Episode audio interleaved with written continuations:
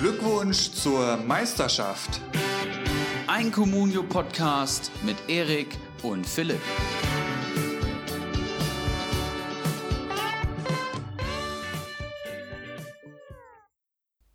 Glückwunsch zur Meisterschaft Folge 52. Heute mal mit einem etwas anderen Start. Ibra, alter Adler, wir fackeln heute nicht lange. Ich werde dir jetzt hier gleich jeweils zwei Namen nennen und du sagst mir bitte, wen von den beiden du ganz, ganz gerne im Kader begrüßen würdest. Oh. Bist du ready? Hast du Bock? Ich habe Bock ohne Ende, eine ganz besondere Folge und ein äh, geiler Start. Hau raus. Hasebe oder Almami Touré? Hasebe. Weil? Aktuell wieder ähm, ja, Startelf-Spieler, weil sich ein Dicker verletzt hat. Ja, ja, ja. Schlager oder Gerhard? Wolfsburger Mittelfeld. Gerhard, weil er anscheinend Schlager zu ver verdrängen droht. Mhm. Ja, ja, ja, spannend. Dabur oder Belfodil? Uh. Oder beide. Hm? Bel Belfodil. Bauchgefühl. Belfodil 3 Millionen, Dabur 4 Millionen. Ja, Bauchgefühl ist Belfodil. Spannend. Pekarik oder Zifuik, falls ich ihn richtig ausgesprochen habe. Ja, Zifuik scheint noch nicht so weit zu sein. Also Peter Pekarik. Auch deutlich günstiger, eine Million zu 4,3 Millionen. Mr. PP. Strobel oder Carlos Gruezio oder Grueso. Ah, Grueso. Augsburg, glaube ich, stärker als letztes Jahr und eher der Stammplatz als Strobel. Tyler Adams oder Adaimu Haidara. da würde ich mit Haidara gehen. Ja, Nagelsmann oh. hat ihn ausdrücklich nochmal gelobt und äh, hat er jetzt auch im Pokal gespielt. Da hatte ich eine andere Antwort erhofft. Mehr dazu später. Höger oder Esibue? Höger, der neue Rechtsverteidiger. Scheint so, ne? Da bin ja. ich mal gespannt. Amiri oder Demir bei? Klar, Amiri. Habe ich jetzt hier schon fünfmal als heißes Eisen rausgehauen. Der wird explodieren. Krass, ich hätte mich anders entschieden. Auch dazu äh, später mehr. Bellingham oder Brandt? Ja, klar Bellingham, ne? Wer in dem jungen Alter schon so weit ist, jetzt auch im Pokal getroffen. Starker Typ. 20 Millionen zu 8 Millionen. Unfassbar, das hätte man vor ein paar Wochen wahrscheinlich auch noch nicht gedacht. Lienhardt oder Gulde? Oh, ja, Gulde, letzte Woche drüber gesprochen. Fliegenfinger hat mich ja mehr oder weniger attackiert für meine Meinung zu Gulde und jetzt saß er auch auf der Bank. Also klar, Lienhardt. Und last but not least, eines der heißesten Duelle, Nico Schulz oder Alfonso Davies. Boah, das ist wirklich schwer. Erik, hä? hast du noch? Hast du noch einen Kader? Ja, klar. Nee, da würde ich schon mit Nico Schulz gehen. Da sehe ich einfach mehr Potenzial, was auch das Punktekonto betrifft. Ja, und damit war es das auch schon mit unserem kleinen anderen Intro mal. Wie war die Transferwoche? Kann die Saison beginnen, Erik? Ja, da sprichst du ein schönes Thema an. Ich sage erstmal Hallo hier aus äh, der wunderschönen Stadt Frankfurt am Main. Meine Transferwoche ist soweit ganz in Ordnung. Ich habe André Kramaric für unter 10 Millionen verpflichtet. Das okay. äh, ist ja ein sehr guter Transfer gewesen, würde ich mal behaupten. Jetzt stehe ich vor der großen Entscheidung, Sabitzer oder Kramaric halten oder mich biegen und brechen und sogar beide halten. Auch das wäre noch möglich. Ja, und dann hat mein Florian Müller, mein Ersatztorhüter meines Zentners, ähm, eben den Verein gewechselt und ist zum SC Freiburg. Und auch hier äh, werde ich eine ordentliche Marktwertsteigerung verzeichnen und hoffe, dass ich den für möglichst viel Geld an einen meiner Konkurrenten verkaufen kann. Von daher ist das okay. Auf der anderen Seite muss man sagen, Sabitzer ähm, hat sich verletzt im Pokal, ne, nach 45 Minuten raus, war wohl nur eine Vorsichtsmaßnahme, aber da ne, habe ich immer so ein bisschen Angst. Und auch Pierre Kunde hat anscheinend äh, das Coronavirus sich eingefangen und wird am ersten mhm. Spieltag in Leipzig nicht spielen. Kann sogar fast ein Vorteil sein. Ansonsten habe ich noch äh, Marco Friedl verpflichtet, den du hier schon als heißes Eisen rausgehauen hast. Und dann hat natürlich Moisander gespielt. Also auch das war eher negativ. Ich würde mal sagen, mit gemischten Gefühlen. Wie sieht's bei dir aus? Du, es ist tatsächlich gar nicht mehr so viel passiert. Ich konnte mir für ein Apple und ein Ei Toprak und Adams sichern. Deswegen hatte ich gerade auch äh, ein bisschen drauf gehofft, dass du eher auf Adams setzt als auf Haidara. Bin ich auch sehr gespannt drauf, wie das dann am Wochenende aussehen wird. Toprak werde ich hoffentlich mit ein bisschen Marktwertgewinn ähm, verkaufen können. Aber ansonsten bin ich eigentlich relativ zuversichtlich für den ersten Spieltag. Wir können uns ja nachher nochmal unsere beiden Kader anschauen, bevor wir dann in die Kaderbewertungen geht. Einfach nochmal, um uns da gegenseitig abzudaten und vielleicht auch ein bisschen zu beruhigen, falls äh, ich weiß ja nicht, wie zufrieden du mit deinem Team bist. Und dann, ähm, ja, aber bevor wir damit starten, haben wir noch ein paar Ankündigungen, oder? Wir haben eine Menge Ankündigungen. Ähm, zuallererst, wir sind hier bei Folge 52 und ihr seht es auch schon am Titel, die Lehren des DFB-Pokals. Ähm, zumal erstmal möchte ich ein Lob aussprechen an Fliegenfänger 09 der hier letzte Woche eine richtig, richtig solide Folge abgeliefert hat. Äh, Feedback war sehr, sehr positiv. Wurde ordentlich gefeiert, habe auch viele private Nachrichten äh, bekommen von Jungs von uns aus der Heimat, die gesagt haben, geiler Gast, cooler Typ, würden, würden wir uns freuen, wenn der auf die Feier kommt. Und das hoffe ich natürlich auch. Ja, und ansonsten haben wir natürlich heute einen Hauptpunkt, den, den wir ans Ende der Folge gepackt haben, Philipp. Ähm, über Wochen angekündigt. Oh. Ähm, das ist eigentlich, ich würde am liebsten sofort loslegen. Wir werden heute hier live in Folge 52 die erste Runde unseres ähm, Kyler Cups auslosen. Das heißt, an dem Wettbewerb, an dem alle Manager, alle 56 Manager aus drei Ligen gegeneinander ähm, antreten und der von Kyler Cup, äh, von, von Kyler gesponsert wird, von Kyler Weißbier aus dem Spessart. Und ja, wir werden es hier live auslosen am Ende. Da freue ich mich schon sehr drauf und ich hoffe, ich bekomme einen guten Gegner. Und wir sind uns ja schon den ganzen Tag mehr oder weniger so ein bisschen am Hin- und Herschreiben und sind da schon ein paar Szenarien durchgegangen. Alleine das Szenario, wenn wir zwei hier auf einmal gegeneinander gezogen oh, werden. Ja. Also ich habe da richtig, richtig Bock drauf, endlich zu wissen, gegen wen es gehen wird. Ähm, ja, den, den, den Preis haben wir nach wie vor noch nicht verraten. Ne? Mal gucken, ob und wann wir das machen. Um, ähm, ja, genau, das, das wird dann zum Ende der Folge passieren. Also wir zwei werden das dann live hier verlesen, mehr oder weniger. Wir wissen es auch noch nicht. Ähm, wir werden das hier mit so einem Tool beiläufig laufen lassen und da dann drauf reagieren sozusagen.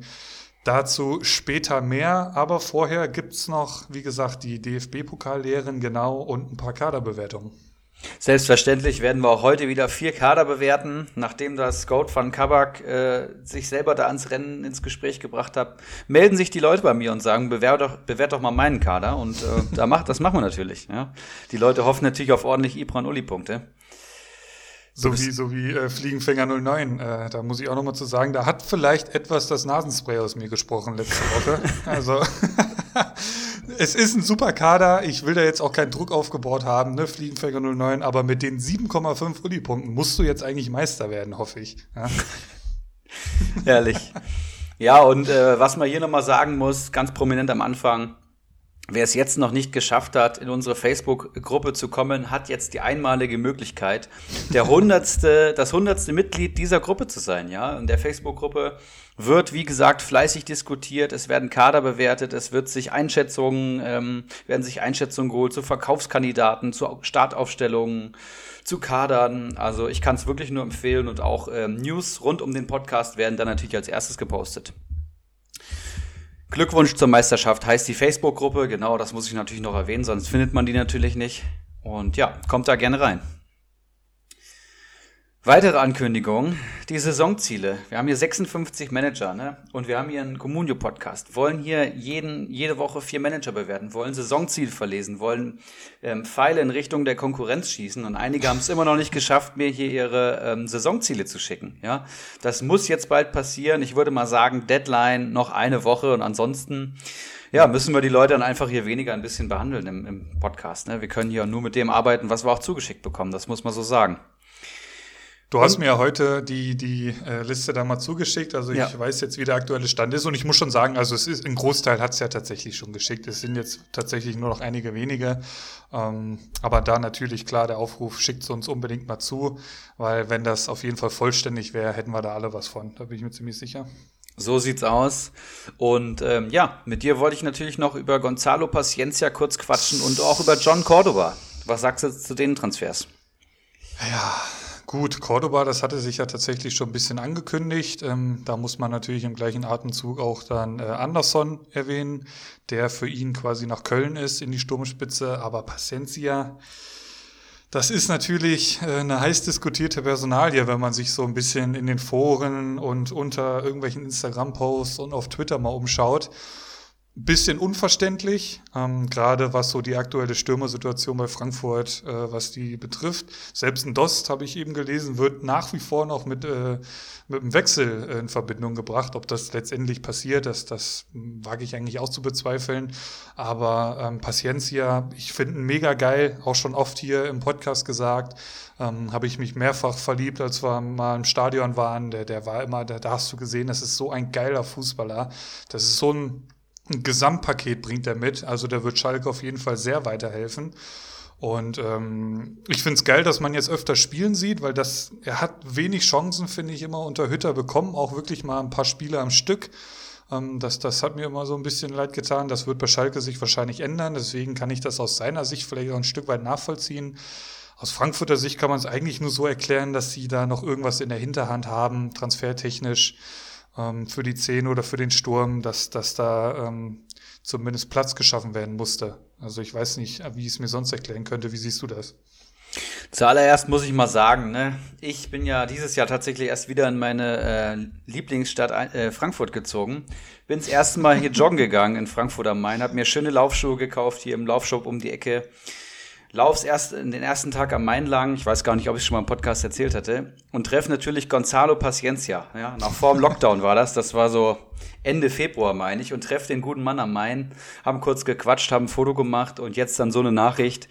Ist natürlich ein Schlag ins Gesicht, ja, muss ich schon mal sagen. Und rein sportlich kann ich es schon fast nachvollziehen. Aus seiner Sicht, aus Vereinssicht kann ich es nicht nachvollziehen. Wir haben halt Dost, wir haben äh, Ache, Ake, ich weiß nicht, wie ausgesprochen wird, und wir haben äh, Silva. Wir spielen mit zwei Spitzen, das heißt, jede Position brauchst du doppelt besetzt. Das heißt, du hast nur drei Stürmer für vier theoretische Plätze. Gut, Joveljic ist momentan noch da, aber dem wurde auch eine Laie oder ein Wechsel nahegelegt. Das heißt, ist er, glaube ich, schon.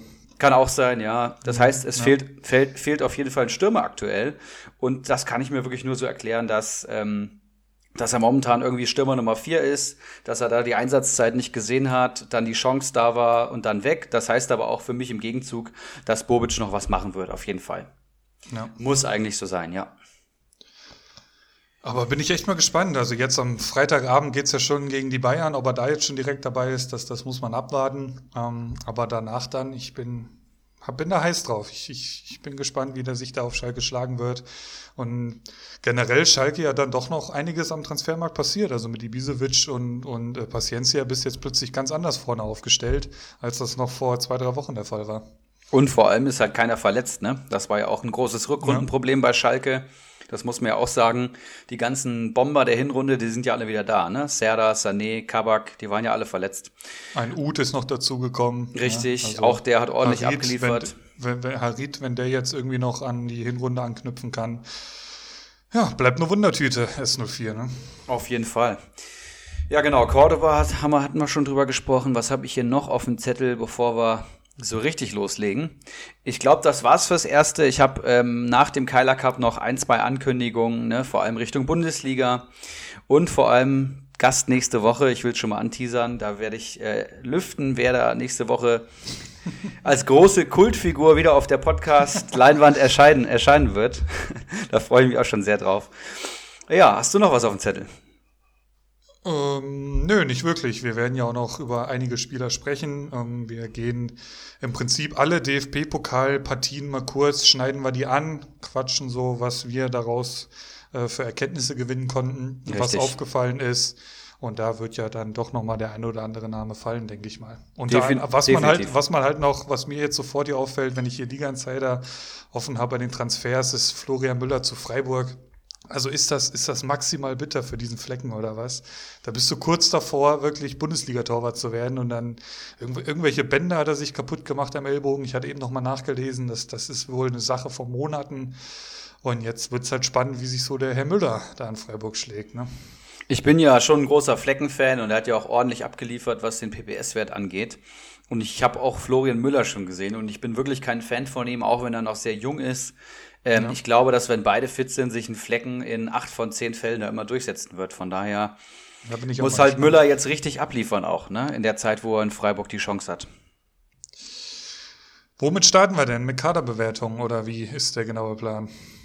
Sag du es mir, Lehren des DFB-Pokals oder Kaderbewertung? Freie Auswahl. Ich, ich, ich würde mit, jetzt muss ich mal kurz in mich gehen, Kaderbewertungen anfangen. Sehr gut. Da habe ich hier vier Namen rausgepickt, die wir heute besprechen wollen. Zwei davon haben sich selber ins Rennen gebracht. Äh, wer das jetzt ist, werde ich hier nicht lüften. Aber einer davon ist natürlich Kyler Nun, Olaf Melberg, Kalitos und den Kellermarv wollen wir heute bewerten. Also einmal Liga 3, einmal Liga 1 und zweimal Liga 2 die bis jetzt die wenigsten Bewertungen von uns bekommen haben. Ich will das ja auch immer so ein bisschen ausgeglichen halten. Und ich würde sagen, wir starten traditionell in Liga 1, yes.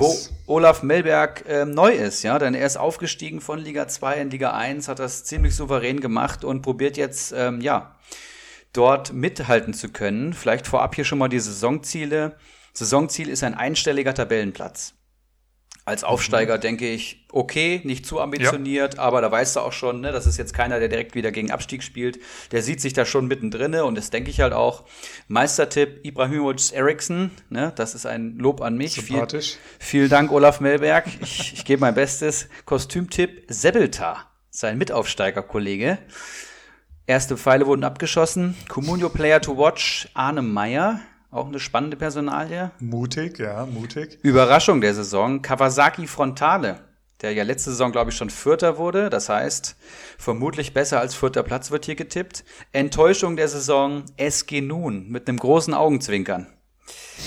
Auch da der nächste Pfeil abgeschossen. Und ähm, Philipp, willst du uns kurz in den Kader einführen? Ja, zuerst muss man natürlich sagen, ich habe mir äh, oder stehe im Kontakt mit Olaf Melberg. Grüße, ähm, auch treuer Hörer dieses Podcasts hier. Und da habe ich natürlich oder generell wahrscheinlich die anderen aus Liga 1 auch, haben da mitbekommen, dass er das sehr, sehr ruhig angehen lassen hat. Äh, ich erinnere mich da an Faxe, der fährt auch immer so eine ähnliche Taktik. Also Olaf wirklich einer gewesen, der sehr spät mit Transfers erst mit sich äh, auf sich aufmerksam gemacht hat. Und ich verlese jetzt einfach mal die elf Spieler vor, die es bis heute, äh, was haben wir heute, Dienstag, am Freitag geht's los, die elf Leute, die es in seinen Kader geschafft haben. Im Tor sehe ich da noch niemanden. Sprich, da steht ein Kasten im Kasten. Das scheint ein äh, Auswechseltorwart von Wolfsburg zu sein, interessanter Name. Dann haben wir in der Abwehr Nastasic angeschlagen, Halstenberg, Sosa von Stuttgart angeschlagen und Boyata. Da ist auch noch zwar das angeschlagene Zeichen, aber da kam eben die Meldung rein, der ist wieder Mannschaftstraining und es sieht sehr, sehr gut aus fürs Wochenende. Also da grünes Licht. Im Mittelfeld Toussaint, Bostogan von Schalke, Bittenkurt und im Sturm, sehr interessant jetzt, Marc Uth, Kibrit, der anscheinend die Liga verlassen hat, ein 170.000er und, hört, hört, Gonzalo Pacencia für 3,6 hm. Millionen. Wie bewertest du diesen Kader? Ja, zuallererst muss man sagen, er hat keinen Torhüter und eine bombige Verteidigung. Das ist so, was mir auffällt. Nastasic wird spielen, oder? Kabak und Sané wieder fit, überlege ich mir gerade. Okay, muss man vielleicht abwarten. Boyata und Halzenberg aber absolut gesetzt und ähm, ja. ja, absolute Abwehrchefs, würde ich fast sagen. Zwei richtig, richtig gute. Beide über 100 Punkte, wenn alles normal läuft. Borno Sosa spielt wohl auch gerade beim VfB. Ja, also auch das eine gute, günstige Ergänzung für den Kader. Im Mittelfeld dann Bostogan, der wahrscheinlich diese Saison sich mehr in Fokus spielen wird. Toussaint, ist für mich eine Wundertüte und spielt die ungeliebte 6 bei Sofascore bei der Hertha. Ja, auch nicht günstig für den Preis. Bei FIFA habe ich ihn gerne in der Karriere, bei Comunio ist er mir fast ein bisschen teuer. Bittenkurt, auch das ist so ein Ding, ne? der unkonstanteste Spieler für mich so in den letzten Jahren. Ähm, der hat das Spiel, wo er äh, zwei Traumtore raushaut und das Ding dann entscheidet und dann taucht er wieder fünf Partien ab. Mhm. Auch das kein Comunio-Monster. Und dann im Sturm natürlich zwei Schalker, wahrscheinlich die zwei besten Schalker Stürmer auch. Gonzalo Paciencia, mit dem man jetzt ordentlich Gewinn fahren wird. Und Marc Uth, der ja wahrscheinlich der beste Offensivspieler ist, mit Arid im Schalker Kader. Ja, ich würde mal sagen, so acht Stammspieler hat er aktuell, ähm, aber auch vier Schalker, nee, drei Schalker, nee, vier Schalker. Bosdogan, Paciencia, Uth und Nastasic und die starten gegen Bayern am ersten Spieltag. Die haben, glaube ich, am dritten Spieltag, wo wir Keiler Cup spielen, spielen die in Leipzig. Das macht es jetzt auch nicht unbedingt besser. Und dann sehe ich halt noch Halstenberg und Toussaint, die äh, das gleiche wert sind. Und da hast du beim Halstenberg natürlich schon deutlich mehr Sicherheit als bei Toussaint, der für den Preis fast nur enttäuschen kann, finde ich, bei der Hertha, die ja momentan auch nicht gut dastehen. Es ist ein okayer Kader, würde ich sagen. Kann man auf jeden Fall noch ausbauen, aber er hat halt schon so eine Qualität im Kader. Ne? Mit Bittencourt, Toussaint, Halzenberg und Boyata kannst du halt wahrscheinlich die ganze Saison durchspielen. Auch ein Uth wird seine Buden machen. Auf der anderen Seite das, sind das natürlich elf Spieler und ich weiß auch nicht, wie viel Geld er noch hat. Also das ist alles sehr auf Kante genäht. Ich glaube, so hat er die letzte Saison auch den Aufstieg eingetütet in Liga 2.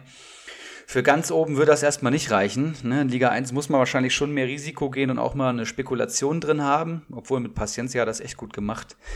Summa summarum, Olaf Melberg, aka Henny, sind sieben Ibra-Punkte. Toussaint, ich habe gerade mal geschaut, wie der am Freitagabend da abgeschnitten hat bei der Blamage gegen Braunschweig, war es ja, glaube ich, 6,2. Ähm, neben ihm der Rieder 6,4 auch nicht besser. Also 6,2 bei seinem Pflichtspieldebüt. Toussaint, der aus äh, Lyon, glaube ich, kam, ne? ähm, beim 5 zu 4. Also das Spiel war ja auch echt vogelwild. Also auch nichts, wo man jetzt sagt, jo, äh, da, der scheint ein absoluter Comunio-Musterprofi zu sein. Torwart hast du angesprochen, Abwehr bin ich auch sehr von überzeugt. Die vielen Schalker-Spieler, also wenn die am dritten Spieltag gegen äh, Leipzig spielen, viel Spaß. Ähm, ja. Jetzt gegen Bayern muss man das natürlich erstmal schauen. Wie gesagt, Nastasic ist angeschlagen, auch gut Konkurrenz da am Platz. Paciencia, ob der überhaupt spielt, auch das bleibt abzuwarten. Hm.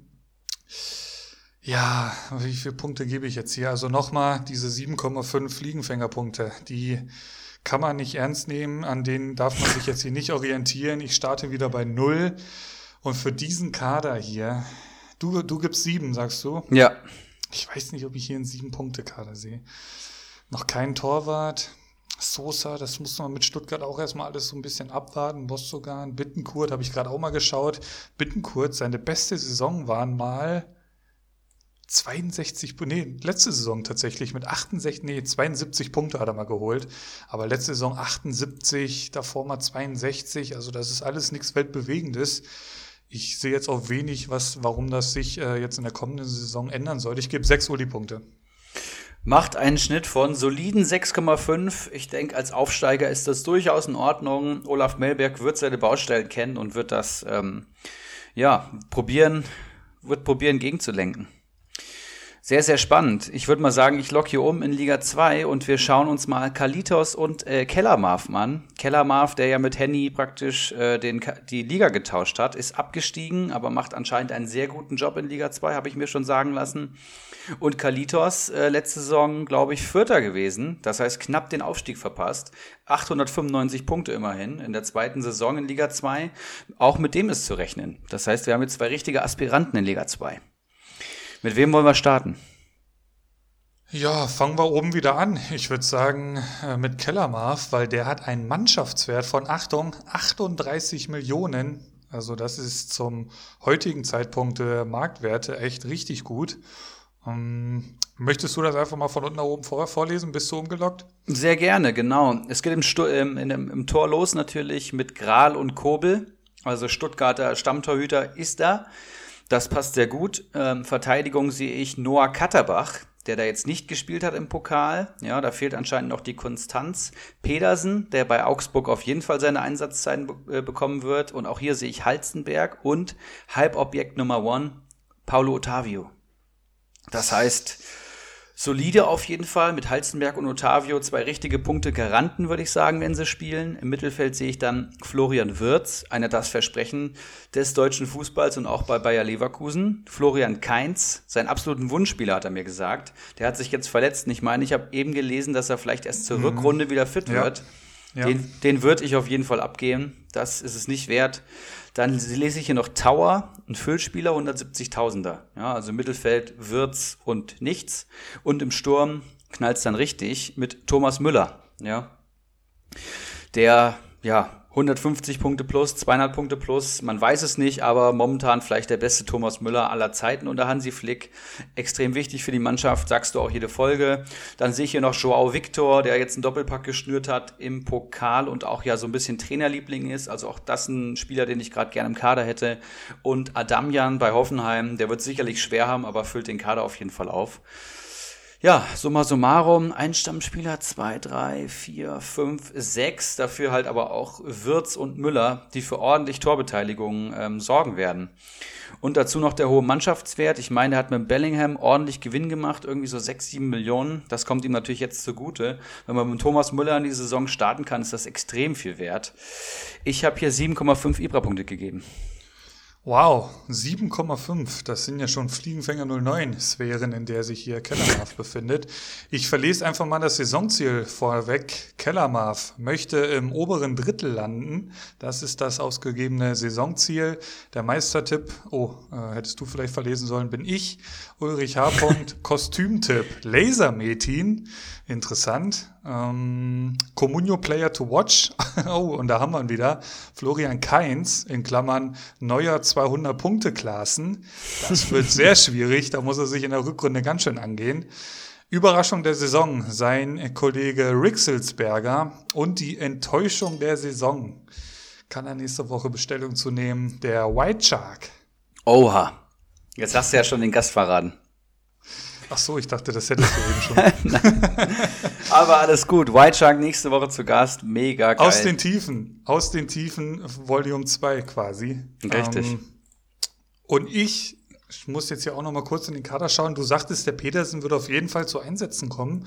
Ist das, der, das ist ein Neuzugang, kann das sein?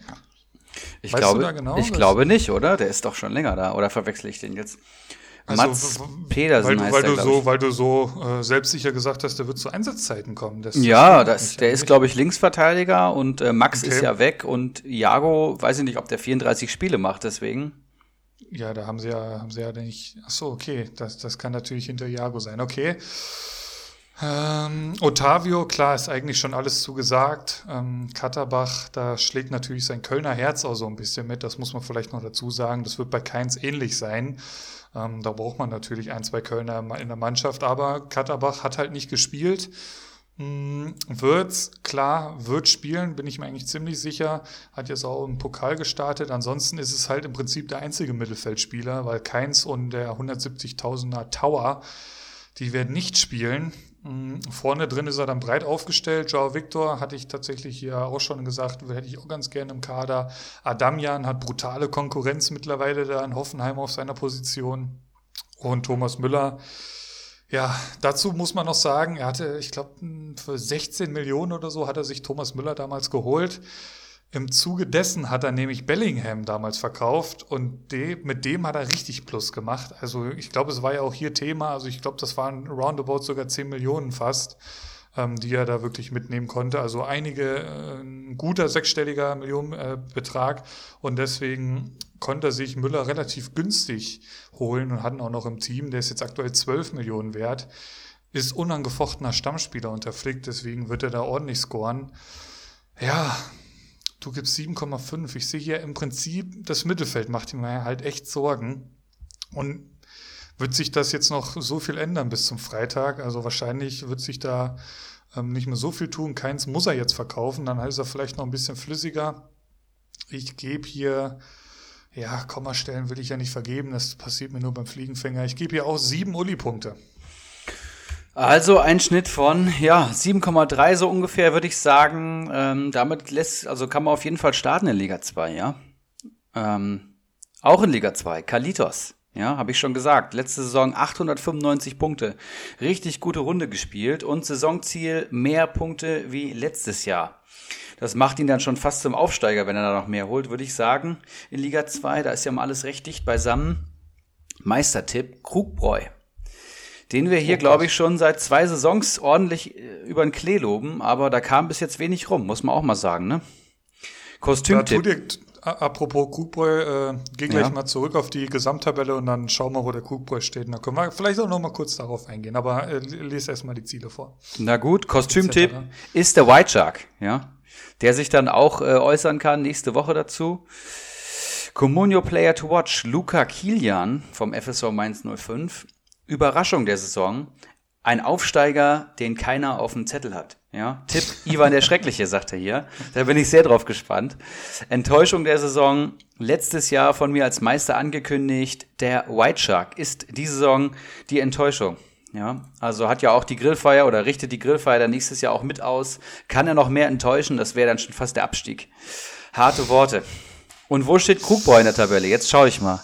Oh, letzter mit einem Mannschaftswert von 20,8 Millionen und nur neun Spielern im Kader. Oh, oh, oh, oh, oh.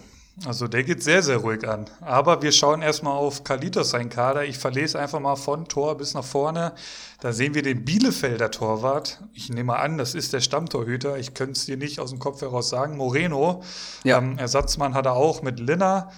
Dann in der Abwehr Kabak, Aaron Martin, Kübler. Im Mittelfeld geht es weiter mit Kavar oder Savar, äh, muss, weißt du vielleicht mehr, von Frankfurt, auch nur ein 190.000er, Maxi Eggestein, äh, Rode und Traoré. Und vorne hat er dann vier Mann aktuell mit Niemann von Bielefeld, ein 300.000er Anderson, der jetzt zu Köln gewechselt ist, 5,9 Millionen aktuell wert. Belfodil, auch eine ganz spannende Personalie. Und Gregoritsch von Augsburg. Ist auf jeden Fall ein Manager, den ich auch eher oben erwarte, tatsächlich im Kampf um die, Auf, um die Aufstiegsplätze. Aber auch einige Namen sehe ich hier. Da, das ist zumindest mal spannend. Wie siehst du den Kader? Ich finde den summa summarum schon richtig stark, vor allem für Liga 2. Er hat einen Torhüter, er hat äh, Kabak in der Verteidigung. Gut, Aaron Martin und Kübler sehe ich jetzt hier mal als Füllspieler. Aaron Martin kann man, glaube ich, getrost verkaufen gerade. Im Mittelfeld wird es dann richtig spannend. Eggestein und Rode ja, haben beide abgeliefert. Ähm, Eggestein vorletzte Saison vor allem und Bremen wird auf jeden Fall eine bessere Runde spielen. Rode letzte Saison als Sechser fast 100 Punkte und Traoré ähm, wird bei Gladbach schon die ganze Rückrunde und jetzt auch im DFB-Pokal immer eingewechselt. Auch den habe ich im Kader und er hat jetzt im Pokal sogar genetzt nach der Einwechslung. Also eine sehr, sehr gute Ergänzung. Und im Sturm, Anderson wird wechseln zu Köln. Das könnte Köln zugutekommen, ja. Sich hinten reinstellen und über Standards auf Anderson. Der gewinnt extrem viele Kopfballduelle. Kann funktionieren, muss man abwarten. Gregoritsch, ja, wahrscheinlich Stammplatz beim FC Augsburg. Auch das eine, eine gute Aktie. Und Belfodil haben wir gerade schon gesagt. Ähm, der wird sich auch seinen Platz sichern. Das ist halt so ein Spielerpaket, das kriegst du nicht so oft, Ishak Belfodil. Ja, und dann sehe ich hier auch schon sieben, acht Stammspieler, dazu so Leute wie ja, Rode Eggestein, Gregoritsch, Kabak und äh, den Arminia-Torhüter. Da kannst du die ganze Saison auf jeden Fall drauf setzen. Ich weiß jetzt nicht, ob er noch Kohle hat. Lass mich mal schauen. 29 Millionen Mannschaftswert. Ich kann es mhm. mir fast vorstellen. Ja, Kalita ist auf jeden Fall einer, der sich auch über die Saison ordentlich hochtradet. Ja, das heißt, der gute Transfers vor allem macht und äh, hat sich letzte Saison als Quarantänekönig hervorgetan. AKA die meisten Punkte nach der Corona-Pause geholt. Philipp, mit dem ist auf jeden Fall zu rechnen. Das wird einer deiner Konkurrenten im Aufstiegskampf sein. Ich bin mir ziemlich sicher und gebe hier auch die 7,5 Ibra-Punkte. Ich sehe es halt mit gemischten Gefühlen, diesen Kader so ein bisschen. Also Moreno, Bielefelder Torwart, auch gerade nach dem DFB-Pokal jetzt Uiuiui, sehe ich mit gemischten Gefühlen, muss ich ganz ehrlich sagen. Dann Kaba, klar, super. Ähm, Aaron Martin hat jetzt einen vom Trainer drauf bekommen, also den würde ich jetzt auch eigentlich eher verkaufen. Ähm, Eggestein, Bremen, abwarten. Rode sehe ich tatsächlich stark. Also ich glaube, der wird sehr davon profitieren, jetzt nicht irgendwie jede Woche gefühlt drei Spiele zu haben, sondern wirklich mal ähm, auch mal unter der Woche mal eine, sich die Beine, äh, die Beine hochzulegen und äh, zu regenerieren. Ich glaube, da wird der sehr von profitieren und dem, dementsprechend deutlich mehr wie 100 Punkte holen. Traoré ordentlich äh, Potenzial noch zu steigen, auf jeden Fall. Äh, Anderson sehe ich genauso. Der könnte jetzt durchaus durch den Transfer vielleicht noch, obwohl wird er noch ein bisschen steigen, wenn er jetzt bei Union unangefochtener Stammspieler war und bei Köln auch? Ja, allein durch den Transfer, ne? Hm, ja, das, das ist halt spannend. Ähm, muss man jetzt abwarten. Ansonsten hat er da halt auch noch ein paar Personalien mit, mit Gregoritsch und Belfodil. Wenn die jetzt irgendwie gut in die Saison kommen, da ist dann ordentlich Marktwertpotenzial noch da, also Steigerungspotenzial. Und wenn du da dann irgendwie vernünftig handelst, du hast gesagt, der tradet sich, tradet sich über die ganze Saison hoch, ähm, dann sehe ich hier auf jeden Fall ordentlich Potenzial im Kader, aber für den Start, ja, nicht ganz ungefährlich, aber ich sehe hier auch kein, ich sehe hier auch keinen Sechs-Punkte-Kader. Ich würde auch eher mit sieben gehen. Also sieben Uli-Punkte. Gerade der Sturm ist natürlich super. Ähm, ja, mit dem Torwart muss man abwarten. Ich habe hier einen kleinen Nachtrag zu Kalitos. Der hat sich, der hat jetzt Belfodil und Paciencia im Kader gehabt und musste einen verkaufen und hat sich für Paciencia entschieden, obwohl die Gerüchte aufkamen, dass er nach Schalke wechselt. Stimmt, das hatte ich gestern noch gesehen, der hat den Paciencia verkauft. Und das ist natürlich gerade ein Worst Case, weil Paciencia auch schon mal über 10 Millionen wert war bei Comunio. Ist jemand mit viel Potenzial. Ich schätze mal, dass der locker auf 5, 6, 7 Millionen steigen wird. Und das ist natürlich eine Menge Geld, was ihm da jetzt flöten geht für Ishak Belfodil, der Pokal auch nur von der Bank kam aktuell. Das heißt, da hat er auf jeden Fall einen kleinen Fehler gemacht. Das kann man, glaube ich, so sagen. Und ich korrigiere hier auf sieben Ibra-Punkte. auch das kann passieren hier im Podcast. Ähm, macht, im, macht im Schnitt sieben. Ist, glaube ich, solide auf jeden Fall. Mal schauen, was mit dem Kader noch passiert. Der wird sich wahrscheinlich ordentlich verändern. Und ich, ich meine auch, wir, wir hatten den letzte Saison schon sehr stark gesehen. Dann hat er halt, er war ja, glaube ich, derjenige, der den Harvards die ganze Saison im Kader hatte. Meine, oder nee, das war Ivan der Schreckliche, ne? Aber irgendwie nee, das warst ein paar, ein paar da waren wir ja noch in unterschiedlichen Ligen, ne? Ja, das ähm, stimmt. Aber so, aber so, so, so ein paar unglückliche Transferaktivitäten meine ich mich dazu erinnern. Aber ich glaube auch, Kalitas ist durchaus einer, den man ganz genau beobachten sollte die nächsten Wochen. Definitiv. Wen man vor allem ähm, am Glas beobachten sollte kommenden Samstag bei der Bundesliga-Konferenz, ist unser Keiler Nun, ja, der schon extrem heiß ist auf kalte Weißbiere und ordentlich Kommuniepunkte. Ähm, wenn ich die Saisonziele jetzt hier vorlese, dann haltet euch fest, es wird rasant. Saisonziel, der Aufstieg, ja. Gerade so die Liga gehalten, kann man sagen, mit viel Ach und Krach. Ich weiß noch, als er angefangen hat, Comunio zu spielen, am Anfang völlig neu in der Materie und dann war er auch so weit, dass er sich irgendwelche Leipziger B-Jugendspiele angeschaut hat und irgendwelche 160.000er groß geredet hat. Ich erinnere mich noch dran an so ein Gespräch mit ihm. Jetzt ist er auf jeden Fall aber gewachsen. Ich denke, Lehrgeld ist bezahlt. Den Kader schauen wir uns gleich an. Auf jeden Fall Aufstieg ist das Saisonziel. Meistertipp, Spielvereinigung Bamboleo Rutschbahn. Häufig genannt in Liga 3. Kostümtipp ist Dok Dr. Bob. Ja, guter Kollege von ihm. Kleine Spitze da in die Richtung. Comunio Player to Watch ist Max Kruse. Ja, den habe ich auch am Zettel. Und Überraschung der Saison und Enttäuschung der Saison hat er mir gesagt, kann er nicht beurteilen, da er die Jungs zu wenig kennt in Liga 3. Ja, okay. Die Chance hat er nicht genutzt, da weiter äh, Druck auf die Kollegen aufzubauen und äh, Pfeile zu verschießen, aber okay. Führ uns gerne in seinen Kader ein. Und da haben wir einen der größten Pechvögel und davon wird es einige da draußen geben. Er hat Marc Flecken im Tor gehabt, den hat er jetzt sofort verscherbelt. Dementsprechend kein Torwart aktuell, überhaupt kein, auch, auch kein Ersatzmann. Also da muss er sich bis Freitag noch was überlegen. In der Abwehr geht es dann weiter mit Joveleo, Hack, Günther und Vogt. Das ist sehr solide. Im Mittelfeld geht es weiter mit Salai, sein Kamada, den muss er natürlich im Kader haben. Öztonali und Caligiuri. Und vorne drin ein 180.000er von Eintracht Frankfurt, Makanda, Onisivo und Karim Bellarabi. Und das ist wirklich ein richtig, richtig guter Kader. Ich bin etwas überrascht, muss ich hier gerade sagen. Ja, das zeigt ja schon mal die Erwartungshaltung, ähm, vor allem nach der Leistung letzte Saison. Aber ich habe gerade gesagt, das Lehrgeld ist bezahlt und der Mann äh, greift jetzt nach den Sternen. Was äh, würdest du denn punktetechnisch sagen, beziehungsweise wo sind Stärken und Schwächen des Kaders? Er muss natürlich jetzt noch irgendwas aus dem Hut zaubern bis Freitag und wir wissen natürlich alle, das ist eine 20er-Liga. Also da sind natürlich Torhüter noch, noch heißer begehrt als eh schon, ohnehin schon in unseren Ligen. Aber ansonsten ist das hier auf jeder Position wirklich richtig gut besetzt, meiner Meinung nach. Ähm, also Abwehr steht, die werden wohl auch alle ihre Einsatzzeiten bekommen, außer Hack, sage ich jetzt mal. Aber das ist ja, selbst er ist ein, durchaus ein Einwechselkandidat, könnte ich mir jetzt vorstellen bei Mainz, ohne da genau in der Materie zu sein. Salai auf jeden Fall ein Startelf-Kandidat. Kamada äh, sehe ich auch in der Startelf. Öztunali ähm, wird auch seine Einsätze bekommen. Kadijuri, unangefochtener Stammspieler. Vorne drin dann Unisivo und Bellarabi. Klar, Bellarabi muss man schauen, wie sich da Leverkusen jetzt am Wochenende aufstellen wird. Aber der wird ja zumindest eingewechselt werden und ist immer wieder von der Hütte gut.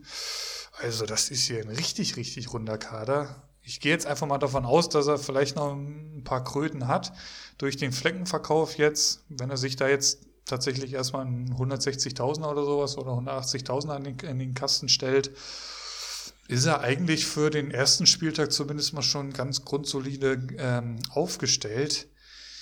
Ist das jetzt hier ein Acht-Punkte-Kader? Das damit ähm, struggle ich hier gerade noch so ein bisschen. Ich würde mich tatsächlich etwas, ich würde mir ganz gerne noch deine Argumentation hier anhören, bevor ich entscheide, ob das sieben oder acht Punkte hier sind. Ja, du hast schon gesagt, äh, kein Torhüter. Alexander Hack hast du gesagt, Einwechslung. Ja, glaube ich nicht. Ich glaube, Hack wirste nach wie vor eher an der Metzger-Theke kriegen als in der Mainzer Startelf. okay, weiß ansonsten mehr wie ich. Hoveleo, Günther und Vogt sind absolut solide und anscheinend auch aktuell gesetzt. Finde ich gut. Öztunali wird spielen, aber erster Spieltag gegen Leipzig. Kamada, ja, das ist eine Aktie, da könnte ich eine ganze Folge drüber machen. Das ist ein zähes Ringen. Und jetzt im Pokal hat er mir auch wieder gar nicht gefallen. Mhm. Es ist mhm. eigentlich der Kreativspieler auf der 10, der das komplette Spiel da, ähm, ja, der die Offensivaktion einleiten soll, vor allem fürs letzte Drittel, die Torgefährlichkeit, den Gegner aushebeln mit überraschenden Aktionen. Kostic war nämlich nicht da und da hat man wieder das alte Problem der Eintracht gesehen. Und Kamada hat das nicht gemacht, nach wie vor. Er ist so unkonstant. Ich habe noch nie drei gute Spiele im Folge von dem Mann gesehen. Ich glaube, ein Saisontor, fast fünf Millionen wert. Ich weiß nicht, ob er den Erwartungen gerade gerecht wird und ob er diesen Schritt gehen kann. Muss ich wirklich ehrlich sagen. Es tut mir fast ein bisschen leid. Ich sehe das Potenzial. Aber ich glaube, die Probleme der letzten Saison wurden hier fast übernommen. Von daher abwarten. Caligiuri, ja, solider Typ, habe ich schon gesagt. Wäre mir fast ein bisschen teuer. Ich weiß nicht, ob er die Standards schießt. Wenn er, wenn, dann ist er ein guter Spieler. Soloy hat gerade das Nachse Nachsehen hinter Kwon, würde ich sagen. Von daher, ja, auch kein Startelf-Kandidat, aber wird sicherlich eingewechselt. Unisivo, Stürmer Nummer drei, würde ich gerade sagen, hinter Mate, äh, Mateta und äh, Quaison. Bellarabi, ja, hat gespielt auf, als Rech auf rechts bei Leverkusen, ist für vier Millionen dann ein Schnäppchen, würde ich sagen, wenn er spielt. Ja, auf jeden Fall ein solider Kader. Neun Stammspieler habe ich mir notiert. Die musste er erstmal haben. Da bin ich persönlich weit von weg.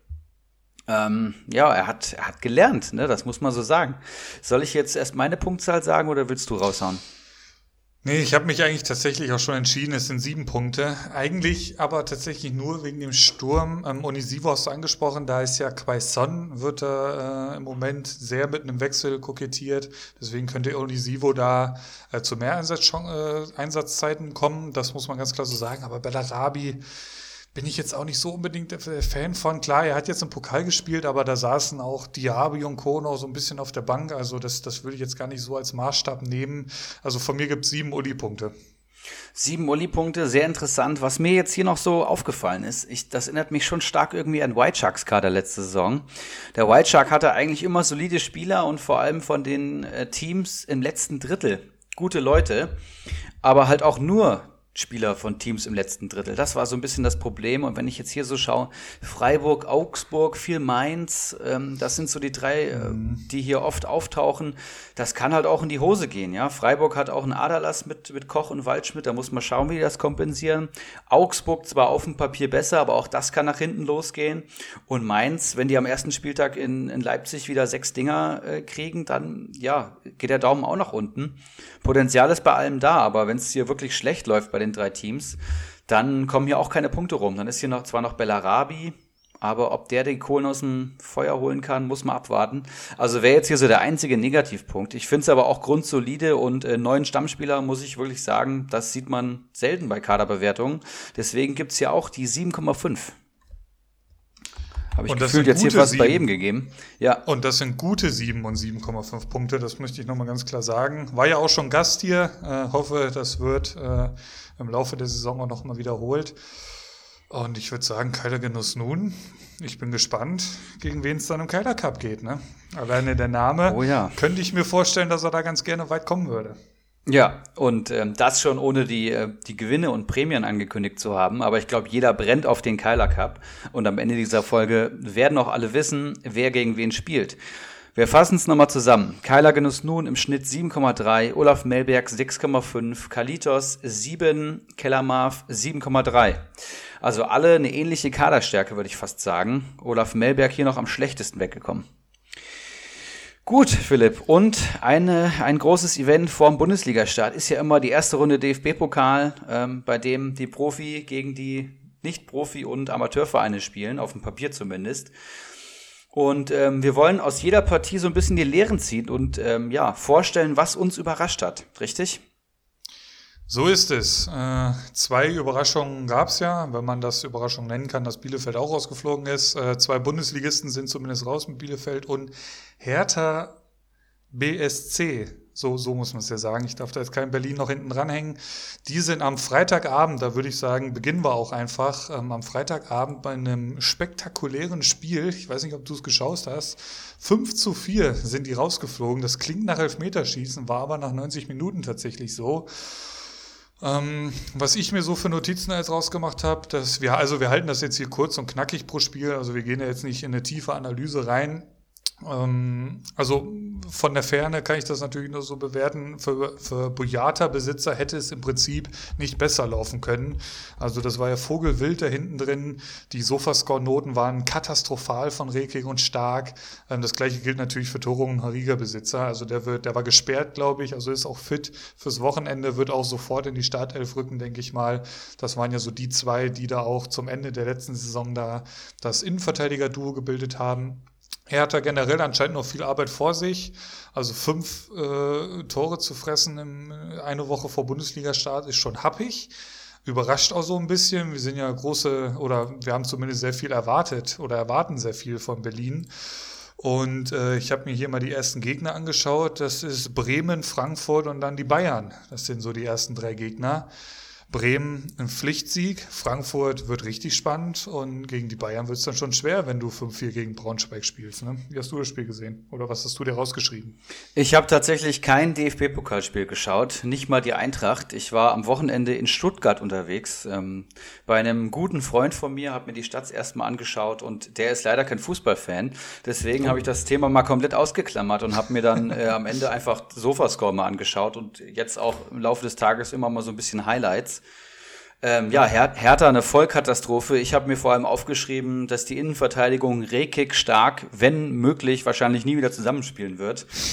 also sowohl bei Sofascore als auch in den Pokal-Highlights wirklich eine Katastrophe und Vogelwild.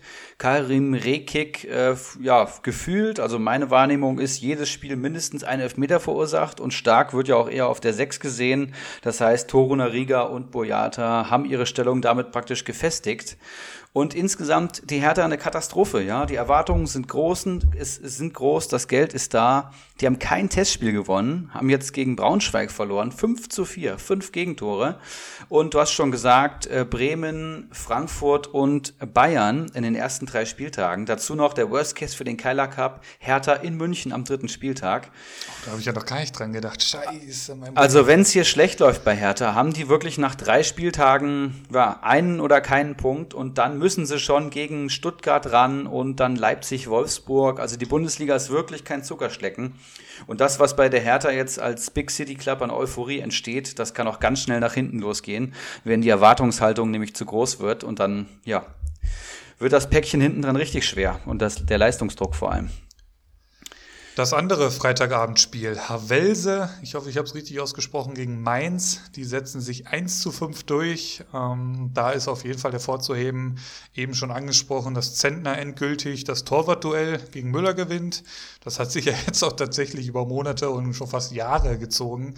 Ähm, Quaison, auch interessant, er ist in der 78. Minute eingewechselt. Ähm, und wenn man sich da so ein bisschen mit dem äh, Namen Quaison beschäftigt und mal bei Google auf News geht, da sieht man, dass da mehrere englische Mannschaften tatsächlich auch dran sind. Also stehen da die Zeichen auf Abschied, könnte ich mir durchaus vorstellen. Ähm, einen Namen muss man dann natürlich sofort erwähnen, ist Mateta. Aktuell 4,4 Millionen, ein ganz heißes Eisen. Auch das nicht ganz ohne Risiko. Auch da wird immer wieder mit einem Wechsel kokettiert, aber das ist im Prinzip bei den Mainzer Stürmern schon seit Ende der letzten Saison so und irgendwie sind sie noch alle da. Also bin gespannt, äh, was da noch bis Anfang Oktober passieren wird. Das so die Lehren eigentlich aus dem Spiel, äh, was ich da rausziehen konnte. Wie siehst du es? Ja, für mich ist auch hier der Name Mateta auf jeden Fall zu nennen. Ähm, ja, für den aktuellen Preis, ich habe nochmal geschaut, knapp über 4 Millionen. Kaufpflicht, ja. würde ich sagen, wenn der fit bleibt. Der hat vorletzte Saison, als er fit war, 150 Punkte plus geholt und das bei Mainz. Das heißt, noch deutlich besser als Quaison letzte Saison und der war schon echt gut ähm, klar gesetzt. Und Brosinski möchte ich ja auch noch als Kaufempfehlung aussprechen, denn der hat den Platz links hinten sich ergattert und schießt die Standards. Was mir jetzt hier noch so auffällt, wenn ich die Startelf sehe, Boetius, der war auch, der hatte keinen leichten Stand unter den Bayer Lorzer, oder? Ich meine, du hattest den Leider, im Kader, ja, ja. Der, der war da nicht mehr so wirklich in der Startelf. Ne? Hier im Pokal hat er jetzt begonnen, 8,3, auch ein gutes Spiel scheinbar gemacht. Ähm, Ja. Ich finde noch ein, ein geiler Typ, auf jeden Fall. Auf jeden Fall ein richtig guter Fußballer. Äh, vorletzte Saison über 100 Punkte auch geholt. Letzte Saison, wenn er gespielt hat, war ganz okay, aber insgesamt schien der Trainer nicht so auf ihn zu setzen. Man weiß ja nie, was im Training so ist, aber anscheinend mit einem guten Stand. Nürnberg-Leipzig, was hast du daraus geschrieben? 0 zu 3 für die Leipziger.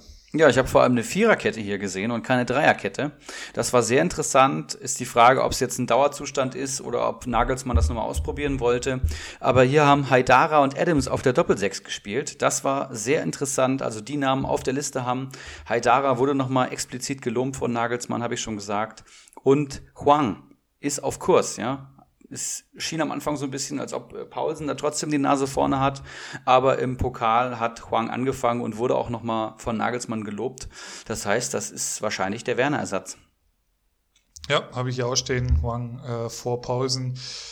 Und äh, Adams Haidara, klar, das fällt natürlich sofort auf Kampel, erstmal von der Bank. Man kann eigentlich davon ausgehen, dass Kampel gesetzt ist. Dementsprechend bleibt da noch ein Platz frei im Mittelfeld.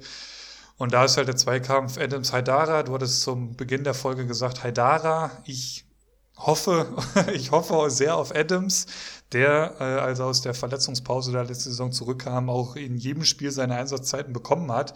Also beide werden mindestens eingewechselt und werden punkten. Da, da kann man eigentlich äh, wenig falsch machen im Moment. Das ist auch ein niedriger Millionenbetrag, die man aktuell für die beiden zahlt. Ich hoffe natürlich, dass Adams sich da irgendwie langfristig durchsetzen kann, der neue Leimer so ein bisschen werden kann, der scheinbar länger ausfällt.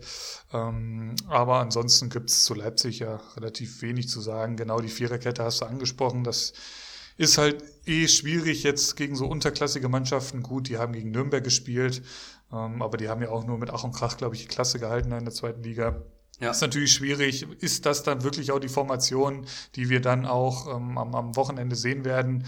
Aber generell Leipzig, das, das wird schon nicht so viel anders aussehen, könnte ich mir vorstellen. Ich glaube, Glaube gegen ich auch. spielen sie. Ja.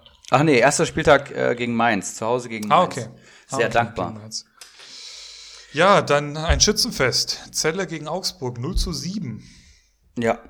Was habe ich mir aufgeschrieben? Goretio, wie du nennst, aktuell vor Strobel, hat mich gewundert.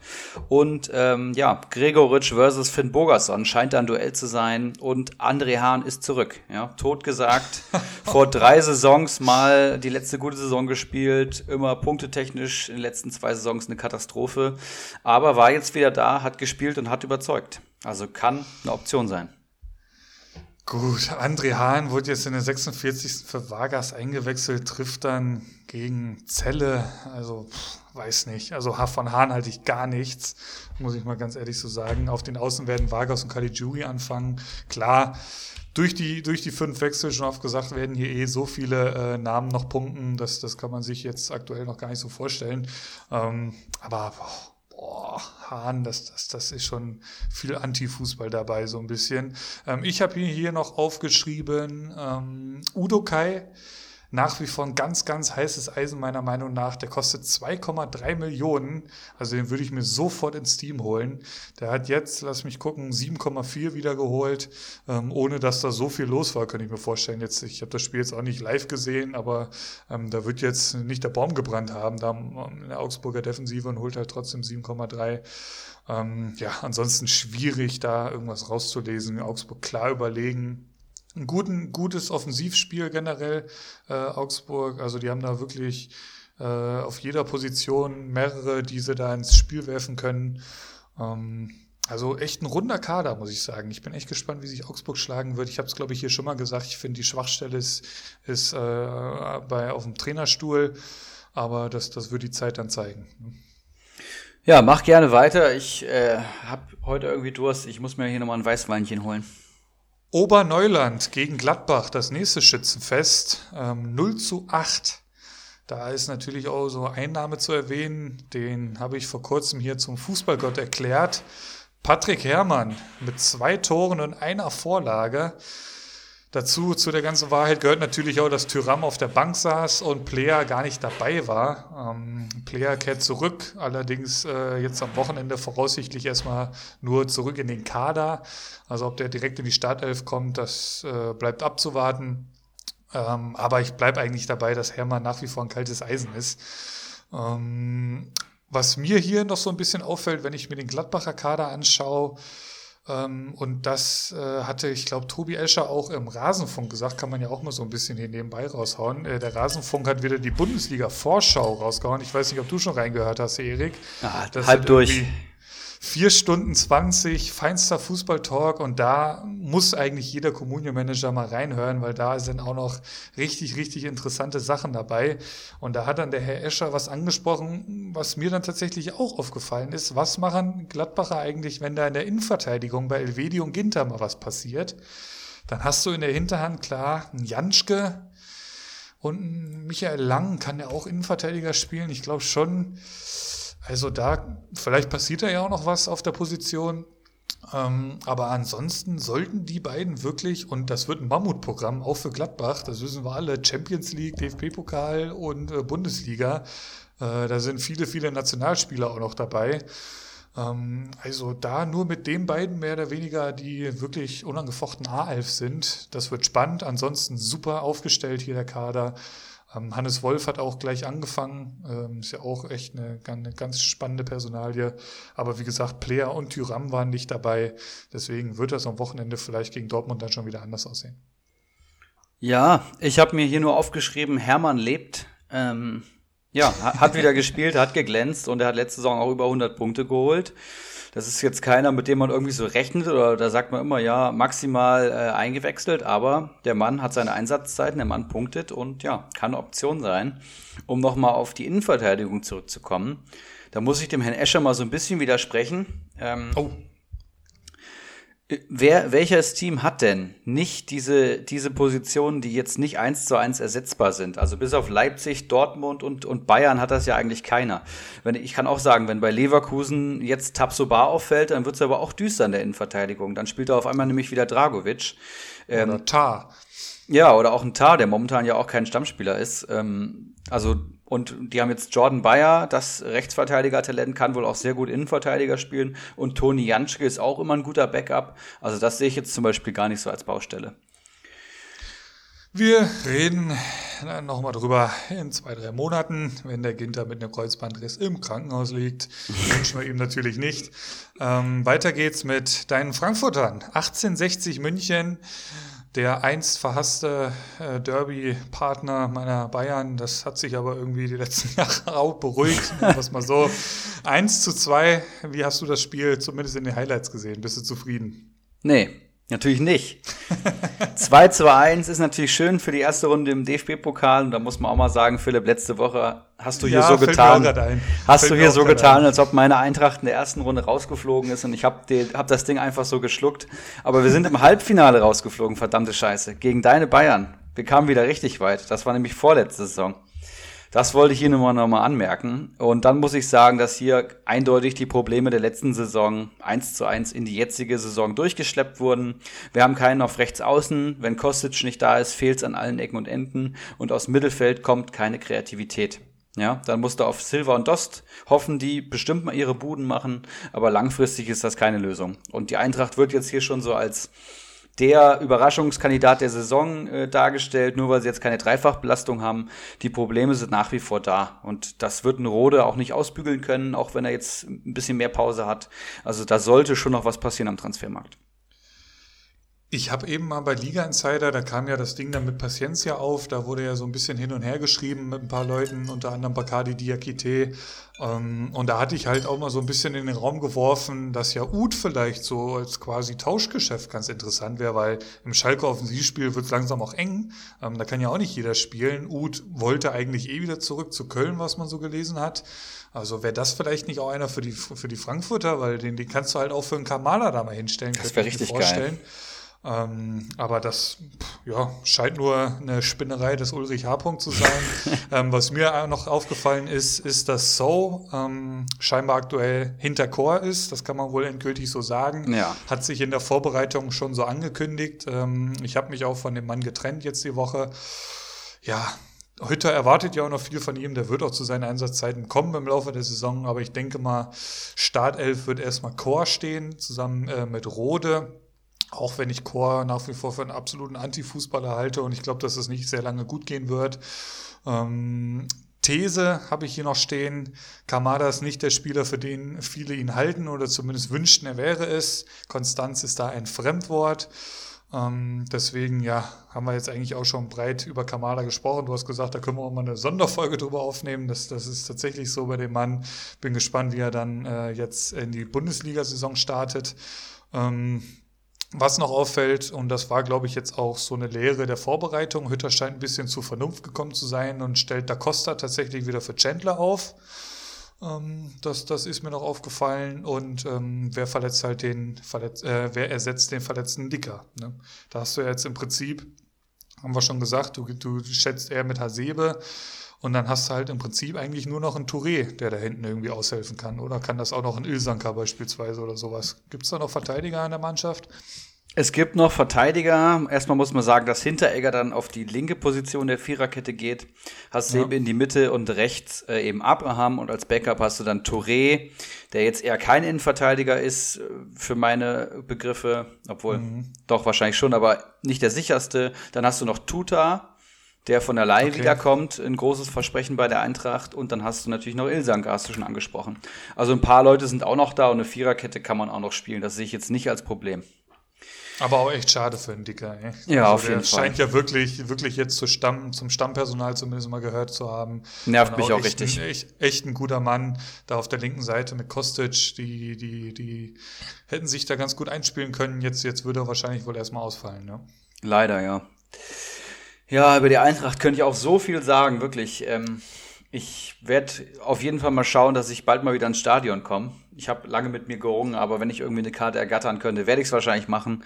Ich wohne nicht so weit davon weg und ja, Gab es eben auch irgendwie einen Beschluss, habe ich äh, noch kurz vor der Aufnahme gelesen. Irgendwie in allen Stadien zumindest mal 20 Prozent mhm. äh, Zuschauerkapazität. Das Richtig. ist ja schon mal ganz geil.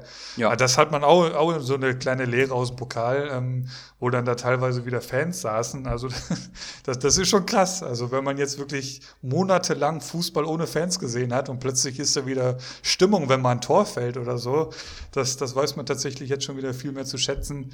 Ähm, geil. Ich bin, ich, ich habe mich eh oh, ich wollte unbedingt, dass gerade beim Eröffnungsspiel ähm, da wieder mal ein paar Fans sitzen. Ähm, am Freitagabend in der Allianz Arena habe ich ziemlich Bock drauf. Wir haben immerhin Triple gewonnen. Die Jungs müssen hochgelebt werden. Also ähm, ja, hoffe ich mal, dass da noch wenigstens ein bisschen gefeiert wird. Ansonsten schauen wir auf das nächste Bundesligaspiel Fürstenwalde gegen Wolfsburg 1 zu 4. Hast du dir da irgendwelche Notizen zugemacht? Ja, Gerhard vor Schlager hast du auch im Intro schon angesprochen. Aktuell scheint es wohl so zu sein. Schlager hat ja auch bei Comunio wirklich nicht überzeugt und ähm, spielt vor allem viele Risikopässe. Das könnte vielleicht nicht so ins System Schlager, äh, Schlager, wie heißt der Trainer? Glasner passen. Glasner. Genau, und Admir Mehmedi ist back. Ne? Also Wolfsburg hat mit einer 10 gespielt und da ist Mehmedi wirklich perfekt für. Vorher gab es die Position gar nicht im System, jetzt ist sie da und er ist wirklich der 1 zu 1 Ersatz. Und was man bei Mehmedi sagen muss, ist, wenn er gespielt hat, ob für Leverkusen, ob für Wolfsburg, ob für Freiburg, wenn er gespielt hat, dann hat er auch immer seine Torbeteiligung gehabt und dann lohnt er sich auch bei Comunio.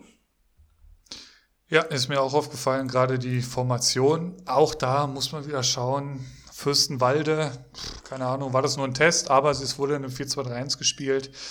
Oder ist es halt wirklich mal so, mal so bei Wolfsburg, also dass die wirklich äh, die Formation von Spiel zu Spiel anpassen.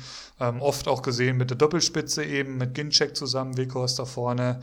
Ähm, aktuell auch sehr spannend die Rechtsverteidigerposition in Wolfsburg. Da spielt im Moment Felix Klaus, der das wohl auch schon in der Vorbereitung jetzt des Öfteren gespielt hat. Ähm, laut Rasenfunk hat er das auch echt gut gemacht.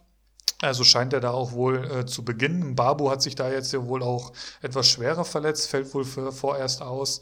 Gerhard hast du angesprochen, Otavio wird anfangen am Wochenende. Ähm, ja, Wolfsburg generell mit einem, ja, mit einem, mit einem der heftigsten Programme. Die müssen ja jetzt hier irgendwie noch diese Qualifikation spielen, noch irgendwie nebenbei. Weiß gar nicht, wie das alles noch so untergekommen wird. Was mir jetzt hier noch so auffällt, Pervan, Pervan im Tor. Ich weiß gar nicht, was mit Castells ist. Der ist, glaube ich, auch angeschlagen. Aber ansonsten, ja, Joao Victor hat angefangen. Ich weiß nicht, wie es bei Bricalo aktuell ist. Ist er angeschlagen? Aber ja, Wolfsburg. Wie, hast du Spieler von Wolfsburg im Kader? Nee, habe ich nicht. Ich, ähm, ich auch nicht tatsächlich. Ja. Ich würde mir ein, zwei holen, aber waren einfach noch nicht am Markt. Aber durch die Dreifachbelastung halt auch schwierig alles. Alles schwierig. Mit Vorsicht zu genießen, ja. Weiter geht's mit Altglinicke gegen Köln. Auch da ein Kantersieg 0 zu 6. Das Sorgenkind der Liga, so ein bisschen meiner Meinung nach. Ähm, ich habe tatsächlich ein bisschen Angst um meine Kölner. Ich hege da ja väterlicherseits muss ich da ein paar Sympathie, Sympathien äh, empfinden. Ähm, man darf gespannt sein, ob zumindest mal Anderson, der ist ja jetzt dahin gewechselt, seine 131 Punkte aus der Vorsaison wiederholen kann. Köln wird es auf jeden Fall brauchen, da bin ich mir ziemlich sicher. Habe irgendwie ein ganz, ganz schlechtes Gefühl bei der Sache. Die machen keinen sattelfesten Eindruck. Für die Communio-Manager noch interessant äh, ist da äh, Duda, der da scheinbar gehandelt wird. Aktuell 3,4 Millionen, letzte Saison mehr oder weniger nach England geflüchtet. Ähm, davor die Saison, und das muss man wirklich mal äh, hervorheben, da hat er 148 Punkte geholt. Und damit ist er meiner Meinung nach echt ein heißes Eisen, weil er wird wahrscheinlich auch dann echt nah an der Startelf sein, könnte ich mir vorstellen, im offensiven Mittelfeld bei den Kölnern und ist meiner Meinung nach dadurch ein heißes Eisen. Ja, sehr interessante Personalie. Aber was habe ich mir aufgeschrieben? Rex Spitschei als Ut-Nachfolger hat ein super Spiel hinter den Spitzen gemacht. Wenn jetzt Duda kommt, muss man halt abwarten. Und ja. Sa Sali Özcan, den ich hier mal als heißes Eisen erwähnt hatte, ähm, hat auf links gestartet und hat auch ein sehr gutes Spiel gemacht. Hat übrigens auf der linken Seite gespielt mit Jannis Horn, der auch totgesagt war beim ersten FC Köln. Auf der einen Seite kann man sagen, viele junge Leute mit Potenzial, die da ähm, ja, sich ordentlich entwickeln können. Auf der anderen Seite kannst du sagen, wenn jetzt schon äh, Sali Özcan, der sich noch nirgendwo durchsetzen konnte, und Jannis Horn, für den das gleiche gilt, auf links da spielen, dann äh, wird's duster beim ersten FC Köln. Ich bin sehr gespannt. Karlsruhe gegen Union Berlin 0 zu 1. Das Wichtigste zuerst. Nico Gieselmann in der Startelf. Dazu noch Knoche, der hat auch begonnen, auch interessant. Ähm, ja, da bleibt abzuwarten. Ich könnte mir vorstellen, dass die sich sehr schwer tun werden in den ersten Spieltagen ohne Anderson. Kruse ist noch nicht fit, also der braucht noch ein bisschen. Also werden sie ohne die Leistungsträger spielen müssen. Deswegen hat man sich wahrscheinlich auch gegen Karlsruhe eher schwer getan. Ähm, die ersten Gegner heißen Augsburg, Gladbach, Mainz und Schalke. Ja, bis auf Gladbach sind das dann schon Mannschaften, wo man zusehen sollte, dass man da ein paar Punkte mitnimmt. Ähm, wird spannend, könnte ich mir vorstellen. Ohne Anderson, ohne, ohne Kruse die ersten Spieltage. Wie siehst du das? Ja, da sprichst du schon ein gutes Thema an. Ich habe mir nämlich hier aufgeschrieben, Teuchert und Ingwertsen als zukünftige Doppelspitze, Fragezeichen. Anderson ja da schon da, nicht in der Startelf. Ähm, und Teuchert, ja, kann eigentlich auch nur überraschen. Erwartungshaltung ist so ein bisschen abgeflacht bei ihm. Und Ingwersen hat letzte Saison schon echt solide gespielt. Also ist jetzt hier vielleicht so ein kleiner Systemwechsel in der Offensive auch äh, möglich. Mit Kruse auf der 10 kann ich mir vorstellen und Teuchert und Ingwersen als Doppelspitze. Ähm, genau, dann halt nicht mehr ein Zielspieler, sondern zwei Stürmer. Auch das kann ja eine Möglichkeit sein. Ja, ja, das Spiel von Union Berlin wird ein anderes werden mit Max Kruse. Das, das kann man, denke ich mal, schon so sagen. Mm, aber wie gesagt, das, das wird wahrscheinlich, ich glaube, sogar bis in den Oktober dauern, bis der erst wieder zurückkommt. Also die ersten Spieltage müssen ohne den bestritten werden. Und bis dahin musst du halt zusehen, dass du da irgendwie ein paar Punkte rankriegst. Ähnlich wird das Werder Bremen gehen. Ähm, die haben 0 zu 2 gegen Jena gewonnen. Auch da, auch wenn man sich das mal so ein bisschen in dem Rasenfunk angehört hat, bei dem Segment war ich schon, die schätzen alle Bremen stärker ein als letzte Saison. Das ist jetzt auch gar nicht so schwer. Ähm, aber ja, ich, ich, alleine wenn man auf das Personal guckt, sehe ich da irgendwie wenig, was, was mich da jetzt hoffen lässt, dass das so viel besser wird als vergangene Saison. Die Hoffnungen ruhen anscheinend so ein bisschen auf Sargent und der Neuzugang Chong. Ähm, und ich finde, das lässt schon so ein bisschen tief blicken. Die ersten Gegner sind Hertha, Schalke, Bielefeld und Freiburg. Und These habe ich mir hier noch aufgeschrieben, dabei holt Bremen maximal drei Punkte. Und, und jetzt du. Ja, ich sehe es tatsächlich ganz anders. Also ich finde Bremen. Bitte, oh ja. Es ist ja nach wie vor der gleiche Kader, der auch vorletzte Saison ähm, fast Europa League gespielt hat. Das muss man auch mal sagen, die das knapp äh, verpasst haben. Dann ist Kruse gegangen und dann der tiefe Fall. Ähm, ich finde Bremen nach wie vor eine richtig gute Mannschaft. Ich kann mir vorstellen, dass die jetzt deutlich besser rauskommen, als sie letzte Saison angefangen haben. Maxi Eggestein unterperformt. Ähm, Im Sturm ist auf jeden Fall noch mehr Potenzial und Füllkrug ist back, das muss man auch mal sagen.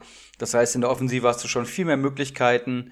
Ähm, gibt aber auch noch viele Fragezeichen. Also ich habe mir hier aufgeschrieben, Toprak aktuell vor Velkovic. Das ist auch schon ein Armutszeugnis auf der Rechtsverteidiger, äh, auf der rechten Innenverteidigerposition. Ist der so schlecht? Also ich ja, habe jetzt ja, eine ja, Zeit ja. lang im Kader, ich werde ihn wieder verkaufen. Ist der wirklich so schlecht? Also dann muss ich mir frag mal man, angucken. Frag mal ein Laser Metin oder ein Geronimo Jim, was immer Toprak bei Borussia Dortmund so fabriziert hat oder auch bei Leverkusen.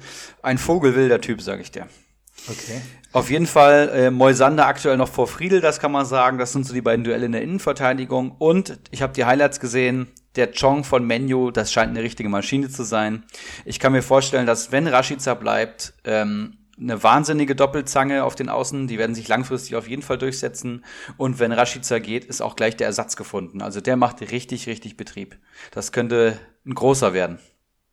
Was mir halt noch im Ohr hängt, so von der Rasenfunkfolge, ist, dass, dass, ich weiß gar nicht, wer es gesagt hatte, ist im Prinzip dieses alte Problem, die schieben sich da hinten den Ball hin und her und haben überhaupt keinen Plan, wie es nach vorne gehen soll. Und wenn ich mir jetzt hier das Mittelfeld anschaue, Leonardo Bittencourt, ja, ist alles drüber gesagt, dann der Patrick Erras, muss man auch erstmal abwarten, wie sich der sich dann in der ersten Fußball-Bundesliga schlägt. Maximilian Eggestein, ja, hat er irgendwie so ein bisschen seinen Leistungen vergangener Tage irgendwie so ein bisschen hinterherrennt, hat man so letzte Saison das Gefühl gehabt. Ja, sehr, sehr spannend, wie Bremen in die Saison starten wird. Ähm, das werden wir ganz genau weiter beobachten. Nächstes Spiel, Chemnitzer FC gegen Hoffenheim. 2 zu 2 stand es nach 90 Minuten. Ja, und äh, mein André Kramaric, wie ich mittlerweile wieder sagen darf, ist, der, ist jetzt hier der Erlöser. Ähm, ja, Kramaric, denke ich mal, der Gesetzteste im Sturm. Daneben duellieren sich alle. Das habe ich so mir aufgeschrieben. Und Geiger ja. vor Samasiku. Finde ich auch sehr interessant. Samasiku von vielen Experten hochgelobt und äh, dass er jetzt äh, unter Hönes seinen Durchbruch haben könnte in Hoffenheim und jetzt spielt er einen Geiger anscheinend. Äh, die spielen gerade mit einer Raute, Geiger und Grillitsch auf der Doppelacht, dahinter Vogt und davor, glaube ich, Baumgartner. Da ist wenig Platz für Samasiku. Haben sich lange schwer getan gegen Chemnitz, ähm, obwohl sie eigentlich, wenn man die Statistiken zu dem Spiel sich ein bisschen anschaut, klar überlegen waren. Ähm, spannend, wenn man sie aktuell bei Liga Insider mal auf Hoffenheim drückt, da ist äh, die komplette Viererkette angeschlagen. Also äh, das ja, kann man schon fast würfeln, wie die dann am, am Wochenende spielen werden. Also das ist nach wie vor eine Überraschungstüte, diese ganze Hoffenheimer Mannschaft. Auch vorne, du hast gesagt, Kramaric natürlich gesetzt, ganz klar. Und daneben und dahinter muss man halt mal schauen. Ähm, Dabur auch angeschlagen. Ein, ein Bebu hat jetzt gespielt. Ein Belfodil ist da noch in der Verlosung. Die ersten Gegner von Hoffenheim. Köln, Bayern, Frankfurt, Dortmund. Also Köln musst du schlagen. So, und dann geht's gegen Bayern, Frankfurt und Dortmund. Also das werden spannende Spiele und ein, und ein straffes Auftaktprogramm für die Hoffenheimer. Gut, dass du es sagst. Ich muss mich ja noch entscheiden zwischen Sabitzer und Kramaric. Mein Bauchgefühl ist schon eher Richtung Kramaric, aber Sabitzer spielt halt erster Spieltag gegen Mainz und dritter Spieltag gegen Schalke und Kramaric musste halt irgendwie gegen München und dann, weiß ich nicht, also Spielplan spricht schon fast für Sabitzer. Mal schauen. Also la laut meiner Aufzeichnung spielen sie gegen Frankfurt hier am dritten Spieltag. Ich, ah, ja, ich hoffe, ich habe ich, ich nee, hoffe, ich habe es in der richtigen Reihenfolge. Ja. Du hast recht. Ja. Ähm, aber da hat er ja noch weniger Chancen, musst du jetzt natürlich sagen, ganz klar. Ähm, Ach, wir wollten uns auch noch unsere Kader so ein bisschen anschauen, merke ich gerade. Ne? Die Zeit rennt wie immer, Philipp. Ich weiß, wie es ist. Ist echt so. Wir machen äh, erstmal weiter. Norderstedt Leverkusen 0 zu 7. Das habe ich mir tatsächlich äh, im Live-Spiel angeschaut. Äh, so ein bisschen nebenher laufen lassen. Habe ich auch nichts falsch mitgemacht. War ganz ansehnlich. Ähm, Viererkette dürfte stehen. Hinten Zinkgraven, Tapsoba und die beiden Bänder. Mittelfeld äh, ist ohne Palacios äh, sind die da ins Spiel gegangen. Ist halt die Frage, war das dem unterklassigen Gegner geschuldet und äh, wollte Bosch einfach offensiver aufstellen gegen Norderstedt. Könnte man das durchaus äh, mal wagen? Oder ist das halt schon wirklich ein Fingerzeig aufs äh, Wochenende gegen Wolfsburg? Ähm, Würz und Demirbay sehe ich aktuell in der Startelf, haben beide gut gespielt, äh, beide Torbeteiligungen gehabt.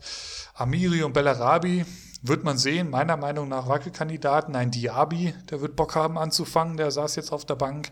Und wenn Bosch gegen Wolfsburg einen Ticken defensiver aufstellen möchte, wird auch irgendeiner von denen Platz für Palacios machen müssen. Ähm, ja, vorne drin kann man noch nicht wirklich sagen, ob, ob Schick jetzt schon gleich am Wochenende in der Startelf stehen wird. Aber langfristig äh, kann man das natürlich ganz klar sagen, dass der da die Nase vor Alario haben wird.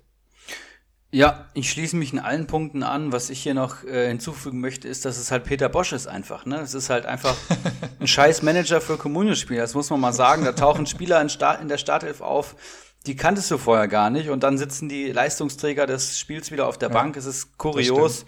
Ich habe mir aufgeschrieben, Sinkgraven vor Wendell, Demir bei endlich Startelf, Fragezeichen. Und Bank in dem Spiel, Patrick Schick, Diaby und Palacios, sagt eigentlich auch schon alles. Bei Leverkusen gibt es immer so 15, 16 Spieler, die eigentlich für die Startelf in Frage kommen.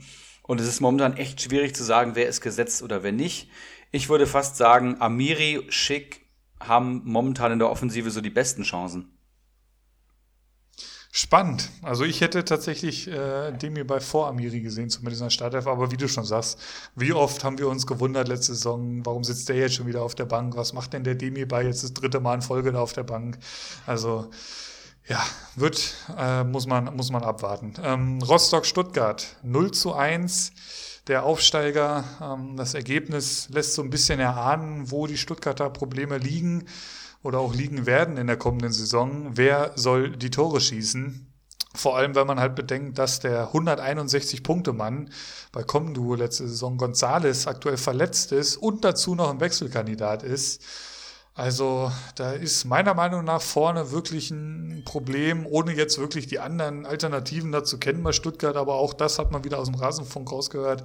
Das ist im Offensivspiel von Stuttgart wird das echt schwierig. Ähm, haben meiner Meinung nach klare Vorteile gegenüber Bielefeld, weil sie auch ein paar Erfahrene im Kader haben und auch ein, beispielsweise Waldemar Anton haben sie jetzt geholt, den ich vor zwei Jahren im Team hatte, der da schon gut gepunktet hatte und der auch schon Bundesliga-Erfahrung hat gesammelt hat, Kapitän bei Hannover war.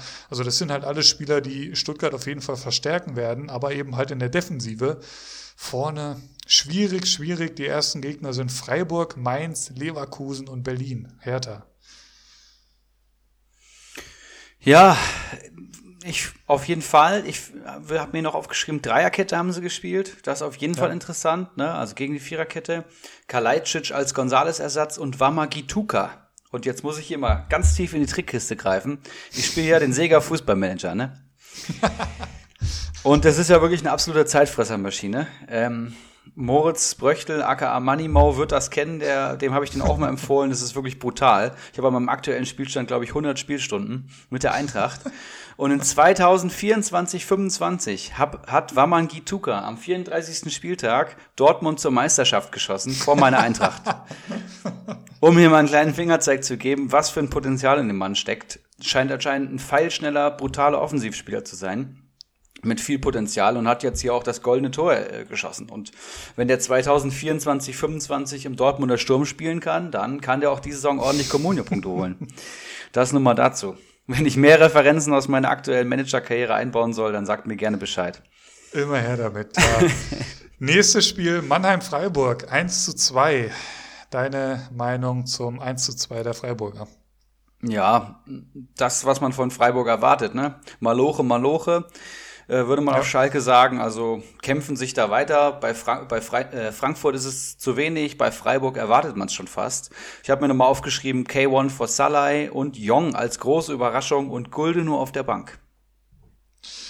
Ja, äh, Flecken hatte ich eben schon angesprochen, brutal bitter. Ähm, Gulde auf der Bank, genau, Lienhardt und Heinz haben da begonnen. Denke ich mal, werden die so auch äh, am Wochenende starten. Zentrales Mittelfeld ist halt noch spannend. Könnte ich mir vorstellen, dass da neben Höfler noch was passieren könnte, auch auf dem Transfermarkt. Hm, da gibt's halt schon noch ein paar Alternativen, auch teamintern. Aber ähm, generell könnte ich mir durchaus vorstellen, dass die da noch ein bisschen Qualität in die Mannschaft holen.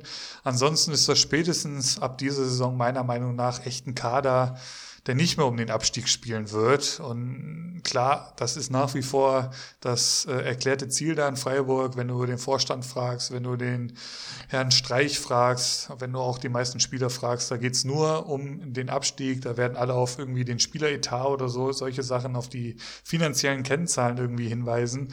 Aber wenn du mal, dir mal den Kader anschaust, da sind schon echt ein paar richtig, richtig gute Jungs dabei. Und dafür sind halt auch wirklich andere Mannschaften mit in der Bundesliga, die deutlich schwächer aufgestellt sind und im Zusammenarbeit mit Streich und dieses ganze Freiburger Umfeld, also da erwarte ich eigentlich eine gute Saison. Ähm, bin gespannt, wo die Reise hingeht. Die ersten Gegner sind Stuttgart, Wolfsburg, Dortmund und Bremen.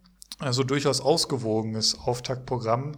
Und wir erinnern uns zurück an die Vorrunde der letzten Saison. Da waren die wochenlang auf den europäischen Tabellenplätzen der Liga unterwegs. Ne? Also das war ja wirklich irgendwie Platz drei bis sechs, also wirklich wochenlang. Ja. Bin gespannt, ob sie das wiederholen können. Ja, war natürlich eine Bombensaison letzte Saison und auch bei Comunio haben sich Freiburger enorm gelohnt. Ich glaube, die Abgänge werden schon schwer liegen, aber auf jeden Fall nichts mit dem Abstieg zu tun haben, werden die Freiburger Jungs. Sturm ist halt spannend, ne? Da mit dem ja. Höfler, Petersen und dem Neuzugang. Das, Demirovic, das ja. erstmal abwarten. Demirovic, genau. Richtig spannende Aktie, aber das wird die Zeit zeigen. Nächstes Spiel und das ist die nächste, ja mit äh, Sensationen äh, tue ich mir ein bisschen schwer, ähm, ist Essen gegen Bielefeld. 1 zu 0 verliert da Bielefeld in einem ganz unglücklichen Spiel. Ähm, ich habe mir die Highlights eben noch mal reingezogen. Mehrfach Aluminium, ähm, müssen eigentlich zwei Elfmeter bekommen. Und nichtsdestotrotz muss man halt eigentlich sagen, dass da ein Bundesligist, da kann man schon durchaus erwarten, dass man sich da gegen den Viertligisten durchsetzt, auch wenn irgendwie das Spiel so ein bisschen gegen einen läuft. Und das macht meiner Meinung nach wenig Hoffnung für die kommende Saison. Ähm, klar, ein paar Lichtblicke gab es bei Sofascore. Ähm, allen voran ist der Hartl äh, zu nennen, der eine starke 8,4 holt. Ähm, und da gab es natürlich noch so ein paar äh, Leute, die dazu erwähnen sind. Aber Auftaktprogramm mit Frankfurt, Köln, Bremen und Bayern. Schwierig, schwierig, Herr Bielefeld. Also meiner Meinung nach jetzt auch das, wenn man sich mal so ein bisschen das Segment äh, auch da wieder zum Rasenfunk angehört hat, meiner Meinung nach der klare Abstiegskandidat Nummer eins. Das Paderborn der Saison 2020-21, das kann man auf jeden Fall sagen. Aber bei Comunio haben sich Paderborner enorm gelohnt und ich glaube, dass bei Bielefeld da auch einige Schnäppchen wieder vorhanden sind. Ich habe mir hier aufgeschrieben, Konzbruch in der Startelf. Ja, junger Achter da, der anscheinend gute Karten hat. Der ist sehr günstig gerade bei Comunio zu haben. Und Doan, den ich hier letzte Woche als Neuzugang vorgestellt hatte, scheint gleich eine enorme Verstärkung zu sein. Und äh, ja, ein klarer Startelf-Kandidat. Der ist jetzt momentan noch über 4 Millionen wert. Das für einen Bielefeld-Offensivspieler mit Vorbehalt zu genießen. Aber wenn er günstiger wird, kann das eine Option sein. Mal schauen, wie er sich schlägt. Und einer fehlt noch, oder? Eins haben wir noch, Duisburg gegen Dortmund, 0 zu 5, souveräner Sieg der äh, Borussia. Bellingham in der Startelf, natürlich ganz klar, äh, ja, Überraschung kann man eigentlich schon fast gar nicht mehr so sagen, wenn man so ein bisschen die Vorbereitung verfolgt hat. Ähm, was man natürlich sofort sagen muss, äh, es freut einen einfach brutal für Marco Reus. Also da muss man in der Sommerpause ja zwischenzeitlich schon wieder Angst haben oder gehabt haben, dass der dieses Jahr überhaupt noch mal Fußball spielt. So, so düster hatte sich das ja teilweise angehört. Umso mehr freut es dann einen, wenn er, wenn er eingewechselt wird und, und ein paar Sekunden später trifft. Das kann man auch als Bayern-Fan so sagen. Ähm, hoffentlich bleibt er fit, aber das sagt man ja irgendwie mittlerweile jede Saison. Was natürlich auch noch ein Fun-Fact ist, Grüße da an Ibras Eriksson, Fun-Fact, Guerrero fehlt verletzt und Nico Schulz ist nicht mal im Kader. Ja, auch noch angeschlagen, beziehungsweise noch verletzt leider von der DFB-Reise, glaube ich. Der beste deutsche Linksverteidiger nach wie vor im ganzen Land. Das muss man ja auch mal sagen. Er ist wirklich eine lebende Legende. Viele haben schon gesagt, der, ne, besser als Alfonso Davies. Vielleicht war ich das auch am Folgenanfang. Mal schauen. Ich habe mir Was noch aufgeschrieben. Ja, sag mal. Ja, zu dem Spiel noch, sorry. Hazard hat als, ja, Links ja, ja. hat als Linksverteidiger ausgeholfen, hat er sehr gut gemacht und äh, Bellingham ist eine Maschine. Muss man wirklich so sagen, ne? Wie alt ist der? 17? Was, 18? 17 Jahre alt, Jude Bellingham. Und in dem Atemzug musst du halt auch Julian Brandt nennen. Was machen wir denn mit dem Mann jetzt?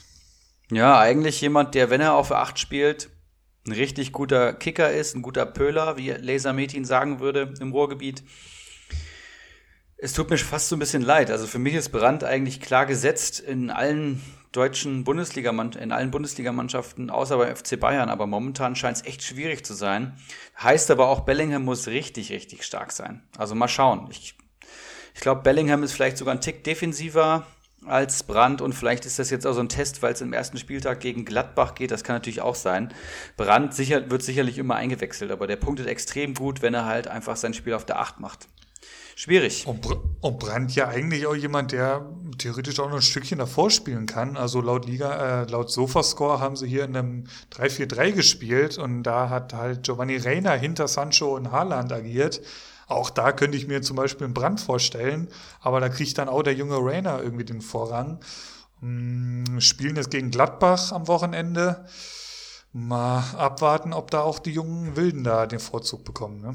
Obwohl Richtig. Brandt ist ja auch noch ein junger Wilder, also so ist ja nicht. Ne? Es ist, das ganze Team ist mega jung. Guck dir das an. Ja. Renier, ja. Haaland, Sancho, äh, Bellingham, das ist eine absolute Bubi-Truppe, kann man sagen. Natürlich hoch veranlagt kommende, kommende Weltspieler, die da in, sich bei Dortmund auftürmen und um ja, Startelfplätze buhlen. Ne, von Mentalität will in Dortmund keiner was hören, aber auch ein Axel Witzel und ein Mats Hummels werden umso gefragter sein bei so einer jungen Truppe. Und welche zwei Mannschaften haben wir jetzt noch nicht gesehen? Genau, die vom Freitagabend. Bayern, das wurde verschoben aufgrund Richtig. der Champions League und Schalke wurde abgesagt aus kuriosen Gründen. Ähm, ist aber halt tatsächlich gar nicht ganz so wild, weil man eben als Manager ganz gut auf die Aufstellung dann reagieren kann, da das Spiel am Freitagabend sein wird. Auch wenn man Schalke eigentlich natürlich ganz gern gesehen hätte. Gut, Paciencia war da, wäre da jetzt noch nicht da gewesen, aber trotzdem hätte man ja ganz gerne mal so ein bisschen die aktuelle Schalker Leistung gesehen. Das stimmt. Ja. Und damit haben wir es. Das waren die Lehren des DFB-Pokals. Ich denke, wir haben eine Menge gesagt zu jeder Mannschaft. Man hätte das natürlich noch viel weiter ausführen können, aber ich glaube, das waren schon sehr gute Insights zu unseren Gedanken zu den einzelnen Vereinen. Und ich weiß gar nicht, welcher berühmte deutsche Mensch es gesagt hat, aber was zählt ist auf dem Platz. Ähm, es wird so viel spekuliert in der Saisonvorbereitung. Es werden Comunio-Spieler an den Himmel gelobt und im Endeffekt spielt vielleicht irgendein 500.000er oder es verletzt sich jemand beim Aufwärmen und ein anderer Stern geht auf. Es ist halt Bundesliga, es ist nahezu unvorhersehbar. Ähm, es ist eine der schwersten zu wettenden Ligen der Welt, ja, laut tippico.de. Ich glaube, das sagt, glaube ich, alles über die Spannung, die auch da herrscht. Und bei Comunio ist es ja genauso. Ne? Es gehen jede Saison Sterne auf, es gehen Sterne unter. Viele hat man auch gar nicht am Schirm. Ich glaube, der erste Spieltag wird da nochmal ordentlich ähm, die Gerüchteküche anheizen und vor allem neue Stars hervorbringen. Philipp, wir haben und jetzt so hier. Langsam wird spannend. Ja, wir haben jetzt hier eine Stunde und 25 Minuten hinter uns gebracht. Wir haben die Lehren des DFB-Pokals. Wir hatten schon einige Gäste. Wir haben sechs Wochen Vorbereitung hier im Podcast gemacht. Wir haben die 50. Folge gefeiert. Wir haben ein Triple gefeiert mit den Münchnern. Das war alles vor der Saison und jetzt geht's richtig los. Und was absolut dazugehört, ist der Keiler Cup. Ja, der Wettbewerb, der von allen 56 Managern in drei Ligen in K.O.-Duellen gegeneinander ausgetragen wird. Bevor wir da jetzt starten und die Auslosung hier live kommentieren, würde ich sagen, wir machen ein kleines Päuschen. Gute Idee. Ähm, ich mache kurz die, die Tür auf, hole mir was zu trinken, äh, lass einmal Wasser und dann geht's hier richtig ab. So ist es. Wir hören uns gleich wieder. Die Auslosung wird jetzt vorbereitet. Die Spannung steigt. Ich, ich, ich will es unbedingt wissen, gegen wen ich ran muss. Äh, wir hatten ja, wie schon anfangs gesagt, die wildesten Fantasien. Gleich wissen wir genau, gegen wen es geht. Stunde 26 labern wir jetzt schon und auch der Keiler Cup muss natürlich gebührend besprochen und diskutiert werden. Das machen wir dann gleich nach einer kurzen Unterbrechung. Wir hören uns gleich wieder. Bis dann. Keiler Weißbier Ah, sau gut. Lass doch mal wieder die Sau raus. Unser Keiler Weißbier ist der helle Genuss. Spritzig und frisch im Geschmack. Keiler Weißbier. Sau gut. Und damit kommen wir zur heißen Phase dieser Folge, auch oh, wenn da ja. meiner Meinung nach schon einiges dabei war heute. Der große Keiler Cup der erstmalig ausgetragen wird, geht in die Erstauslosung. Das wird jetzt wie folgt hier stattfinden. Also wir war, arbeiten mit diesem ja schon bekannten Auslosungstool ähm, im Internet. Da wurden alle Namen hinterlegt. Ich drücke jetzt hier gleich auf Auslosung starten. Oh, ich bin so dann, gespannt. dann wird die, äh, dann gibt es hier die Option zeige gesamte Auslosung sofort. Und da werde ich dann Partie für Partie so langsam runtergehen. Gleichzeitig bin ich live bei YouTube, habe dem Erik diesen Link geschickt. Das können wir ja äh, ganz transparent hier so sagen. Und äh, quasi gleichzeitig werden wir dann sehen können, wer gegen wen in den einzelnen Partien ran muss. Dieses Video werde ich dann auch bei YouTube ähm, speichern lassen. Also falls uns niemand glaubt oder so, ich kann euch dieses Video schicken, kein Problem. Ähm, aber ich denke mal, das sollte eigentlich kein Problem sein. So vertrauenswürdig sind wir. Das wird natürlich dann auch alles nochmal in Textform kommen, die ganzen einzelnen Partien. Ähm, nur das ist halt jetzt aktuell die beste Lösung, so wie wir das in dem Podcast hier so begleitend besprechen können. Philipp, bevor es jetzt hier losgeht und du dann weißt, wie du in Keiler Cup startet, so ganz spontan, wer wäre dein Wunschgegner? Aus allen drei Ligen. Wer wäre mein Wunschgegner aus allen drei Ligen? Das ist eine gute Frage, habe ich mir. Ich, ich habe mir eher so Gedanken gemacht, gegen wen ich so gar nicht will. Ne? Und dann kommst du natürlich schnell auf, auf dich beispielsweise, habe ich gar keinen Bock drauf, auf einen Bacardi, auf die üblichen Verdächtigen halt, auf, auf auch schon einige Manager, die wir halt schon besprochen haben und gut weggekommen sind. Und ich würde auch schon fast sagen, ich habe jetzt eigentlich auch gar keinen Bock gegen irgendwen so aus Liga 3, weil auch da ist echt schon ordentlich Kompetenz vorhanden. Also ich würde schon fast sagen, ich würde es begrüßen, wenn ich gegen irgendwen aus Liga 2 muss. Ich würde da jetzt auch ungern irgendwie gegen Kalitos oder so, die, die üblichen Verdächtigen, die da wahrscheinlich oben mitspielen werden, ähm, aber ich würde so ganz gern gegen jemanden aus Liga 2. Da, so würde ich mich jetzt festnageln wollen. Ähm, wie sieht's bei dir aus? Hast du da irgendwen? Oder hast du, hast du einen Manager, gegen den du am liebsten ran würdest? Ja, Mr. Chancentod wäre hier mein Wunsch los. Allein, ähm, weil ich mit, mit ihm, mit mir, äh, ich mit ihm mir schön die Kippen voll machen könnte. Dumme Sprüche ohne Ende. Da hätte ich Bock drauf, auf das Spek Spektakel davor. Aber ist jetzt nur so spontan. Ich kenne seinen Kader nicht und ich bin jetzt einfach nur noch angespannt und will einfach nur wissen, gegen wen es geht. Ja, und ich würde sagen, labern wir gar nicht mehr lange drum rum. Ne? Gerne. Ähm, ich drücke jetzt hier auf Auslosung starten. Scroll hier schnell wieder hoch, damit ich selbst nichts sehe. Drücke auf Zeige gesamte Auslosung sofort. Und in diesem Moment ist der Keiler Cup uh. ausgelost. Und ich werde jetzt hier langsam runterscrollen. Und das wird dann die erste Begegnung des Kyler Cups, die am dritten Spieltag alle stattfinden werden, Richtig. aufdecken. Und Erik, ich lese, verlese das erste Spiel bitte. Ich verlese das. Ach du, Sche Ach du Scheiße. Ich verlese das hier. Bei mir ist der Stream so fünf Sekunden nach. Es wird ja bei YouTube live gestreamt. Und äh, das erste, die erste Partie von 28 ist gleich eine Hausnummer aus Liga 2. Es ist Laser Metin gegen Krugbräu. Zwei dir sehr gut bekannte Manager, ne? Ja, zwei sehr gute Freunde von mir, muss ich, muss ich sagen. Also, äh, die werden Samstag auch die Ehre haben, zusammen die Bundesliga-Konferenz vermutlich oh. zu schauen. Und hier ganz brisant, der eine ist Dortmund-Fan, der andere Gladbach-Fan. Und die werden dann auch Samstag zusammen das Topspiel gucken. Das sehr wird geil. Gut. Sehr gut. Das ist die erste Partie. Wir gehen auf Nummer zwei. Auch das, bitte verlest du das dann immer damit ich weiß, wann das bei dir angekommen ist. Auch eine sehr, sehr, Boah. sehr interessante Partie. ja, zwei Namen. Zwei Unbekannten. Richtig, zwei Namen, die hier öfters mal vorkommen. Örmel der Knusprige versus Bakadi Diakite. Ja. Ich kenne Örmels Kader nicht, den werde ich mir jetzt hier gleich mal anschauen. Hat er eine Chance gegen den großen Bakadi, der ja letzte Saison zwei Titel geholt hat und diese Saison gespielt hat? Und wie gut ist Bakadis Kader? Das ist die Frage. Ja, spannendes Ding. Ich halte ja so ein bisschen hier äh, für Örmel, die, Örmel den Knusprigen die, die Fahnen hoch, geiler Typ. Auch die zwei haben Kontakt untereinander oder zumindest mal gehabt. Jetzt bestimmt wieder. Ähm, also durchaus ein Duell mit Brisanz. Örmel, ich wünsche dir viel Glück, aber wir wissen, wir erinnern uns an den äh, Anfang der letzten Saison, da war der Bacardi Diakite noch nicht der, der er dann am Ende war. Ne? Richtig. Also unschlagbar ist er vielleicht nicht. Wir gehen auf Partie Nummer drei. Oh ja. Das äh, klingt auch nach einem schönen Hattenbacher Sportler im Duell. Schmittler 99 versus Antiwurzel. Ja. Beide, die auf jeden Fall schon einige Kaltgetränke äh, im Hattenbacher Sportler konsumiert haben. Und äh, ja, einer Liga 3, einer Liga 2.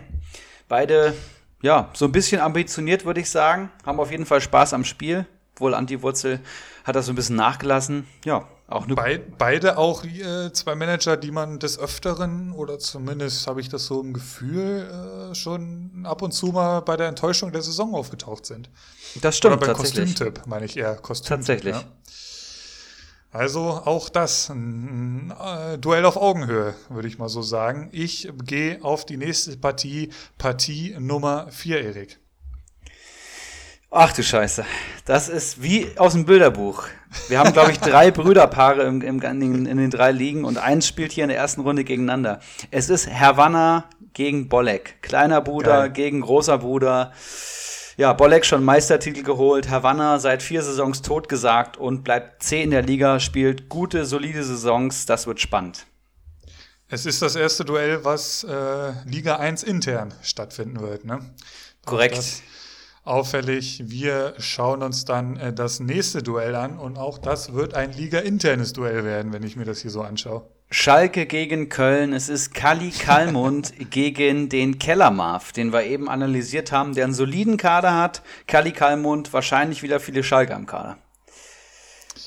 Spannend, spannend. Wir machen gleich weiter. Nummer 6 bitte, Erik. Es ist Liga 3 unter sich. Es ist der Messi gegen den Kasten Schwipschwapp. Ich weiß nicht, ob die beiden sich persönlich kennen. Ähm, ich kenne auch beide Kader nicht so ad hoc, aber ja, spannend wie jedes Duell.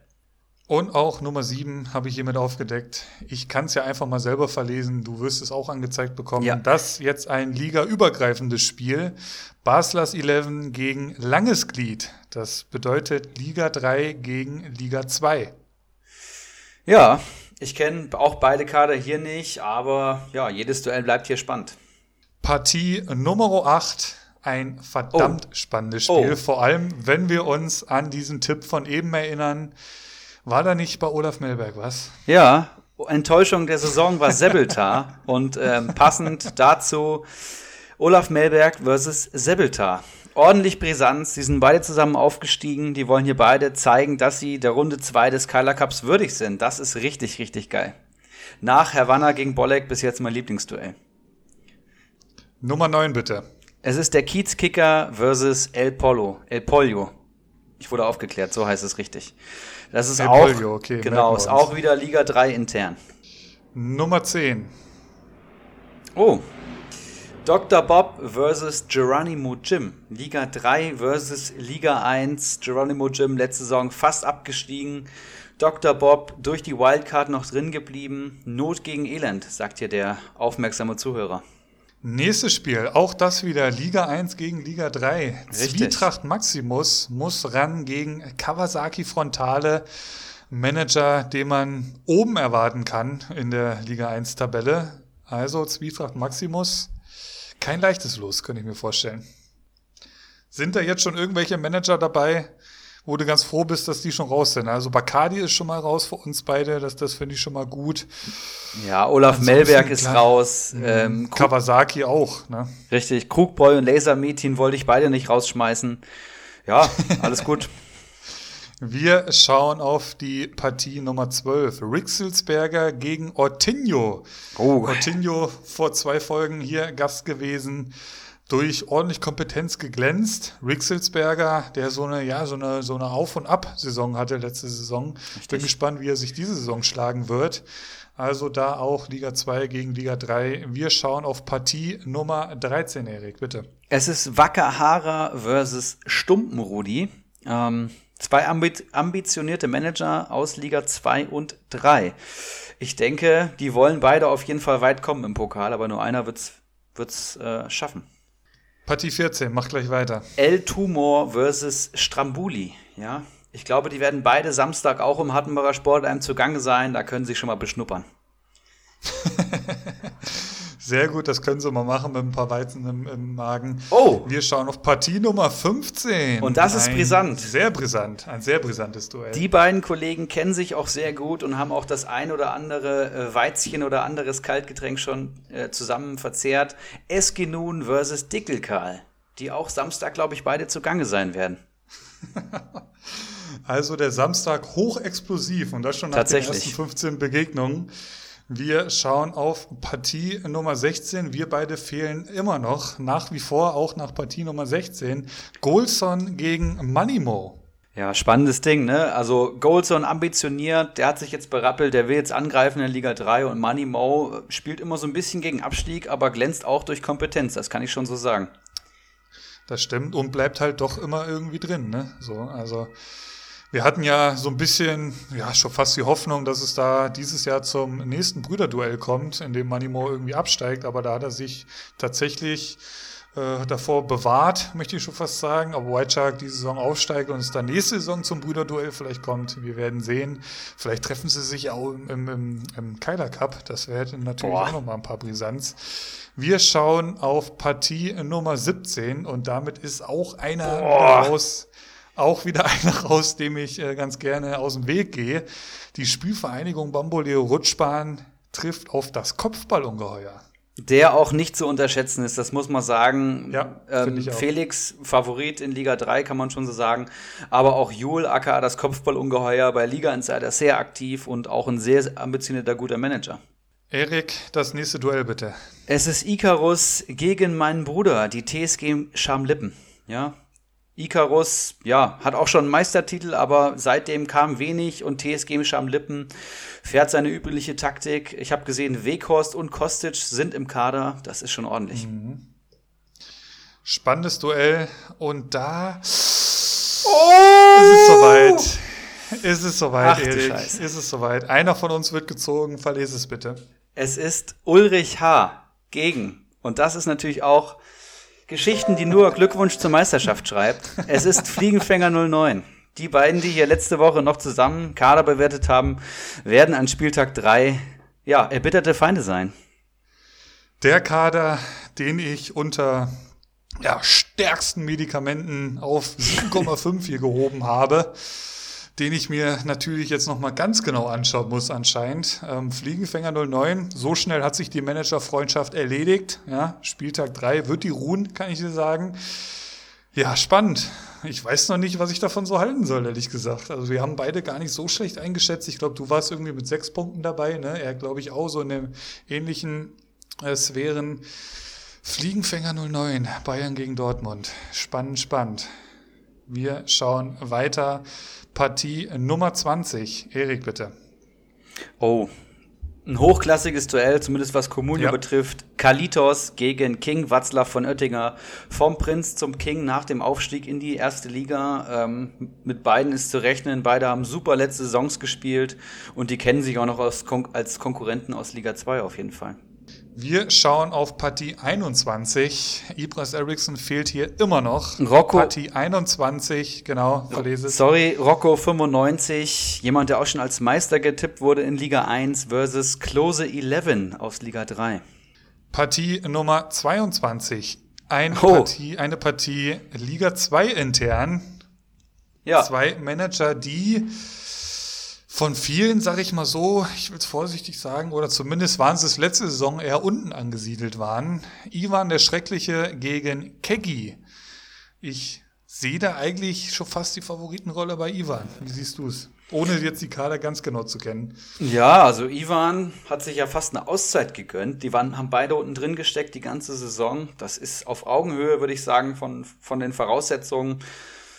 Ja, aber Ivan, ja, ich kenne die Kader nicht. Ich könnte jetzt wirklich nur spekulieren. Man weiß halt, dass Ivan anders aufgestellt ist wie noch letzte Saison. Also von Ja. daher und auch ich, vom Gefühl her ist er deutlich aktiver. Ich kriege das ja jetzt auch immer mal am, ähm, am, jetzt bin ich ein bisschen wieder aufs Rad gekommen, ähm, ist deutlich aktiver am Transfermarkt, hat immer mal ein paar Manager, äh, Spieler am Markt. Also von daher, ja, spannendes Duell. Wir schauen auf Partie Nummer 23, Erik. Liga 1 intern, es ist der W versus Flutschfinger. Auch die spielen schon ein paar Jahre Communio miteinander. Partie Nummer 24 und da haben wir den Gast der nächsten Woche dabei. Oh. Darf ich jetzt sagen, habe ich mich ja eben schon verplappert. Gegen wen geht's gegen für den White Shark, Erik? Es geht gegen Goat van Kabak, ja, der weiße Hai gegen die Bergziege. Es, es, es, es ist ein Tierduell, es wird schwierig für beide, glaube ich. Äh, Goat gut aufgestellt, auch der White Shark Kader kann einiges. Ich hoffe, du bekommst es angezeigt, das nächste Duell. Auch das, dein Wunschlos ist damit weg. Ja, Slatan AB spielt gegen Mr. Chancentod. Ähm, beide, die auch, ja, beide für den Hattenbacher Sportverein zusammen Fußball spielen. Da können sie sich ordentlich austauschen. Und damit ist tatsächlich Oh. mein Wunschlos Das für dich nicht. perfekt. Ich hatte es, ich weiß, habe ich es vor der Folge gesagt oder habe ich es während der Folge gesagt? Ich glaube, du hast ich ganz vor der Ich Folge glaube, gesagt. vor der Folge, genau, vor der Folge habe ich es, glaube ich, mal kurz im, im Vorgespräch angerissen. Heftig. Partie Nummer 26. Es ist Brillandinho gegen Ibras Eriksson, mein Erzfeind gegen meinen Podcast-Kollegen. Deine Meinung zu diesem Spiel? Ja, da kannst du dir sicher sein, dass der Brillandinho da danach die Zähne einzeln aufsammeln kann. Ich habe hier gerade ein ganz freches Angebot für Florian Müller reinbekommen von anderthalb Millionen. Das ist natürlich pure Provokation, als hätte er es gewusst. Und äh, ja, Spieltag 3 wird es zeigen. Weißt du, wie der Kader aktuell aufgestellt ist? Wir haben ja Ich habe keine Ahnung. Ich, ne? Nee, muss ich Hast mir gleich anschauen. Ahnung? Ja, das werden einige Manager heute Abend wahrscheinlich noch machen, die hier kurz mal reinhören wollten und äh, ihren Gegner wissen wollen. Viel ist es auch nicht mehr. Wir schauen auf Partie 27 und auch da ein ganz, ganz spannendes Duell. Ja. Auch Die könnte ich mir vorstellen, sind beide Samstag vor, vor Ort, oder? Kann ich mir auch sehr gut vorstellen, kennen sich auf jeden Fall in- und auswendig. Faxe gegen Keiler Genuss nun. Und damit bleiben nur noch zwei Kollegen übrig. Ein Schalker internes Duell. Richtig. Alle, die Danilo aufgepasst haben. Nauminho. Danilo Nauminho, der Vorjahres-Vizemeister, muss ran gegen Mr. Heino. Ja, du hast schon gesagt, Schalker internes Duell. Auch sehr, sehr spannend. Und damit ist die erste Runde des Keiler Cups gelost. Ja, 28 Partien. Nur noch mal, um die Regeln hier klar zu machen. Ähm, gespielt wird am dritten Spieltag die erste Runde. Wer mehr Punkte holt, ähm, ist weiter. Und die besten vier Verlierer werden auch weiterkommen, damit wir auf die 32 kommen für die nächste Runde. Ich kann jetzt hier schon mal ähm, verlesen, an welchen Spieltagen die Keiler Cup Spieltage dann sein werden. Das alles natürlich in den kommenden Tagen auch nochmal in Schriftform. Also, dritter Bundesligaspieltag, neunter Bundesligaspieltag, dann 15. Bundesligaspieltag, dann sind wir schon beim Achtelfinale, ähm, dann 21., 27. und das Finale am 33. Bundesligaspieltag. Wie gesagt, alles nochmal in Schriftform, aber ihr habt schon mal gehört. Und wir verle verlesen die Partien jetzt hier, würde ich sagen, auch noch. Ich mache die ersten 14, du danach. Spiel Nummer 1, Laser Metin gegen Krugbräu, Örmel der Knusprige gegen Bacardi Diakite, Schmittler 99 gegen die Antiwurzel, Herr gegen Bolleck, Kalli Kallmund gegen Kellermarf, der Messi gegen Kasten Schwipschwapp, Baslers 11 gegen Langes Glied, Olaf Melberg gegen Sebeltar, Kiezkicker, El Polio, Dr. Bob gegen Geronimo Jim, Zwietracht Maximus gegen Kawasaki Frontale, Rixelsberger gegen Ortinho, Wackerhara gegen Stumpenrudi, El Tumor gegen Stramboli.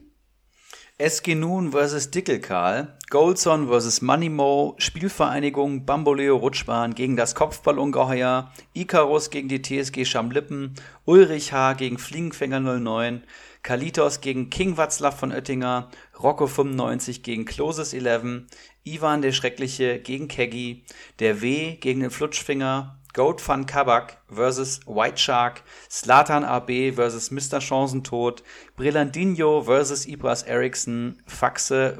Kyler Genuss Nun und Danilo Nominho vs. Mr. Heino.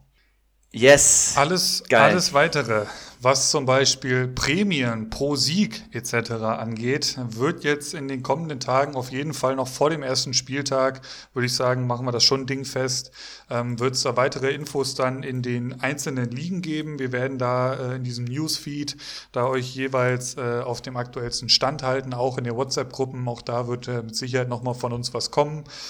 Und ich würde sagen, damit ist die große Auslosung des wichtigsten Cups in dieser Saison, natürlich neben den Ligatiteln, vor allem Ligatitel 1, thront er natürlich nach wie vor noch irgendwie über allem. Aber das ist so ein bisschen, Ja. ja, ich würde schon fast sagen, die interne Champions League unserer Community und von daher an Brisanz eigentlich kaum zu überbieten. Hier sind einige richtig, richtig geile Duelle dabei. Ich habe da Bock drauf. Ja, und das wird mega geil. Wir werden dann jede Runde natürlich weiter hier im Podcast auslosen. Und um es mal einzuordnen, es ist so wie Grand Slam, Formel 1 Weltmeister und Champions League Sieger zusammen. Ja, also Kyler Cup, einmalige Angelegenheit diese Saison, zumindest so gedacht. Und ähm, die Preise haben wir hier noch nicht verkündigt, äh, verkündet. Es wird auf jeden Fall ein Wahnsinnsding.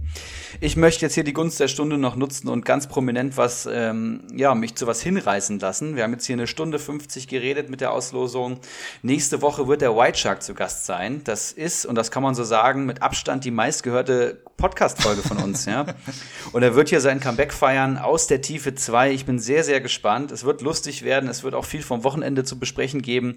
Das heißt, äh, wahrscheinlich mit weniger Communio-Content, dafür mehr äh, Live-Footage von vor Ort. Und ich möchte hier mal ankündigen, es gibt einige Leute, die haben schon iTunes-Bewertungen vorgenommen, aka Apple Podcasts. Und ich würde jetzt hier raushauen, für jede Apple Podcast-Bewertung, die äh, bis nächste Woche bei uns eingeht, werden der White Shark, Ulrich H. und ich ein Bier trinken. Ja. Das heißt, das liegt jetzt offiziell in eurer Hand, was damit passiert. Wenn wir drei Bewertungen kommen, dann trinken wir jeder ein Bier. Wenn wir zehn bekommen, dann kann es ein lustiger Montagabend werden. Ähm, wir schauen einfach mal und ähm, ja, warten das Wochenende ab. ja, das ja, wird, und apropos Ankündigung, man kann vielleicht auch schon mal so ein bisschen, so ein klein, so kleinen Mini-Ausblick auf die Zukunft geben. Oh. Es gibt auch noch die ein oder andere Sache, die wir da in der Pipeline haben, die, glaube ich, ziemlich geil wird. Und auch ja. einige Manager hier, ähm, da, da, da wird drüber zu reden sein. Da bin ich mir ziemlich sicher. Da haben wir beide ziemlich Bock drauf. Ähm, aber mehr dazu dann zu späterer Stunde, hätte ich schon fast gesagt, zu späterer Folge.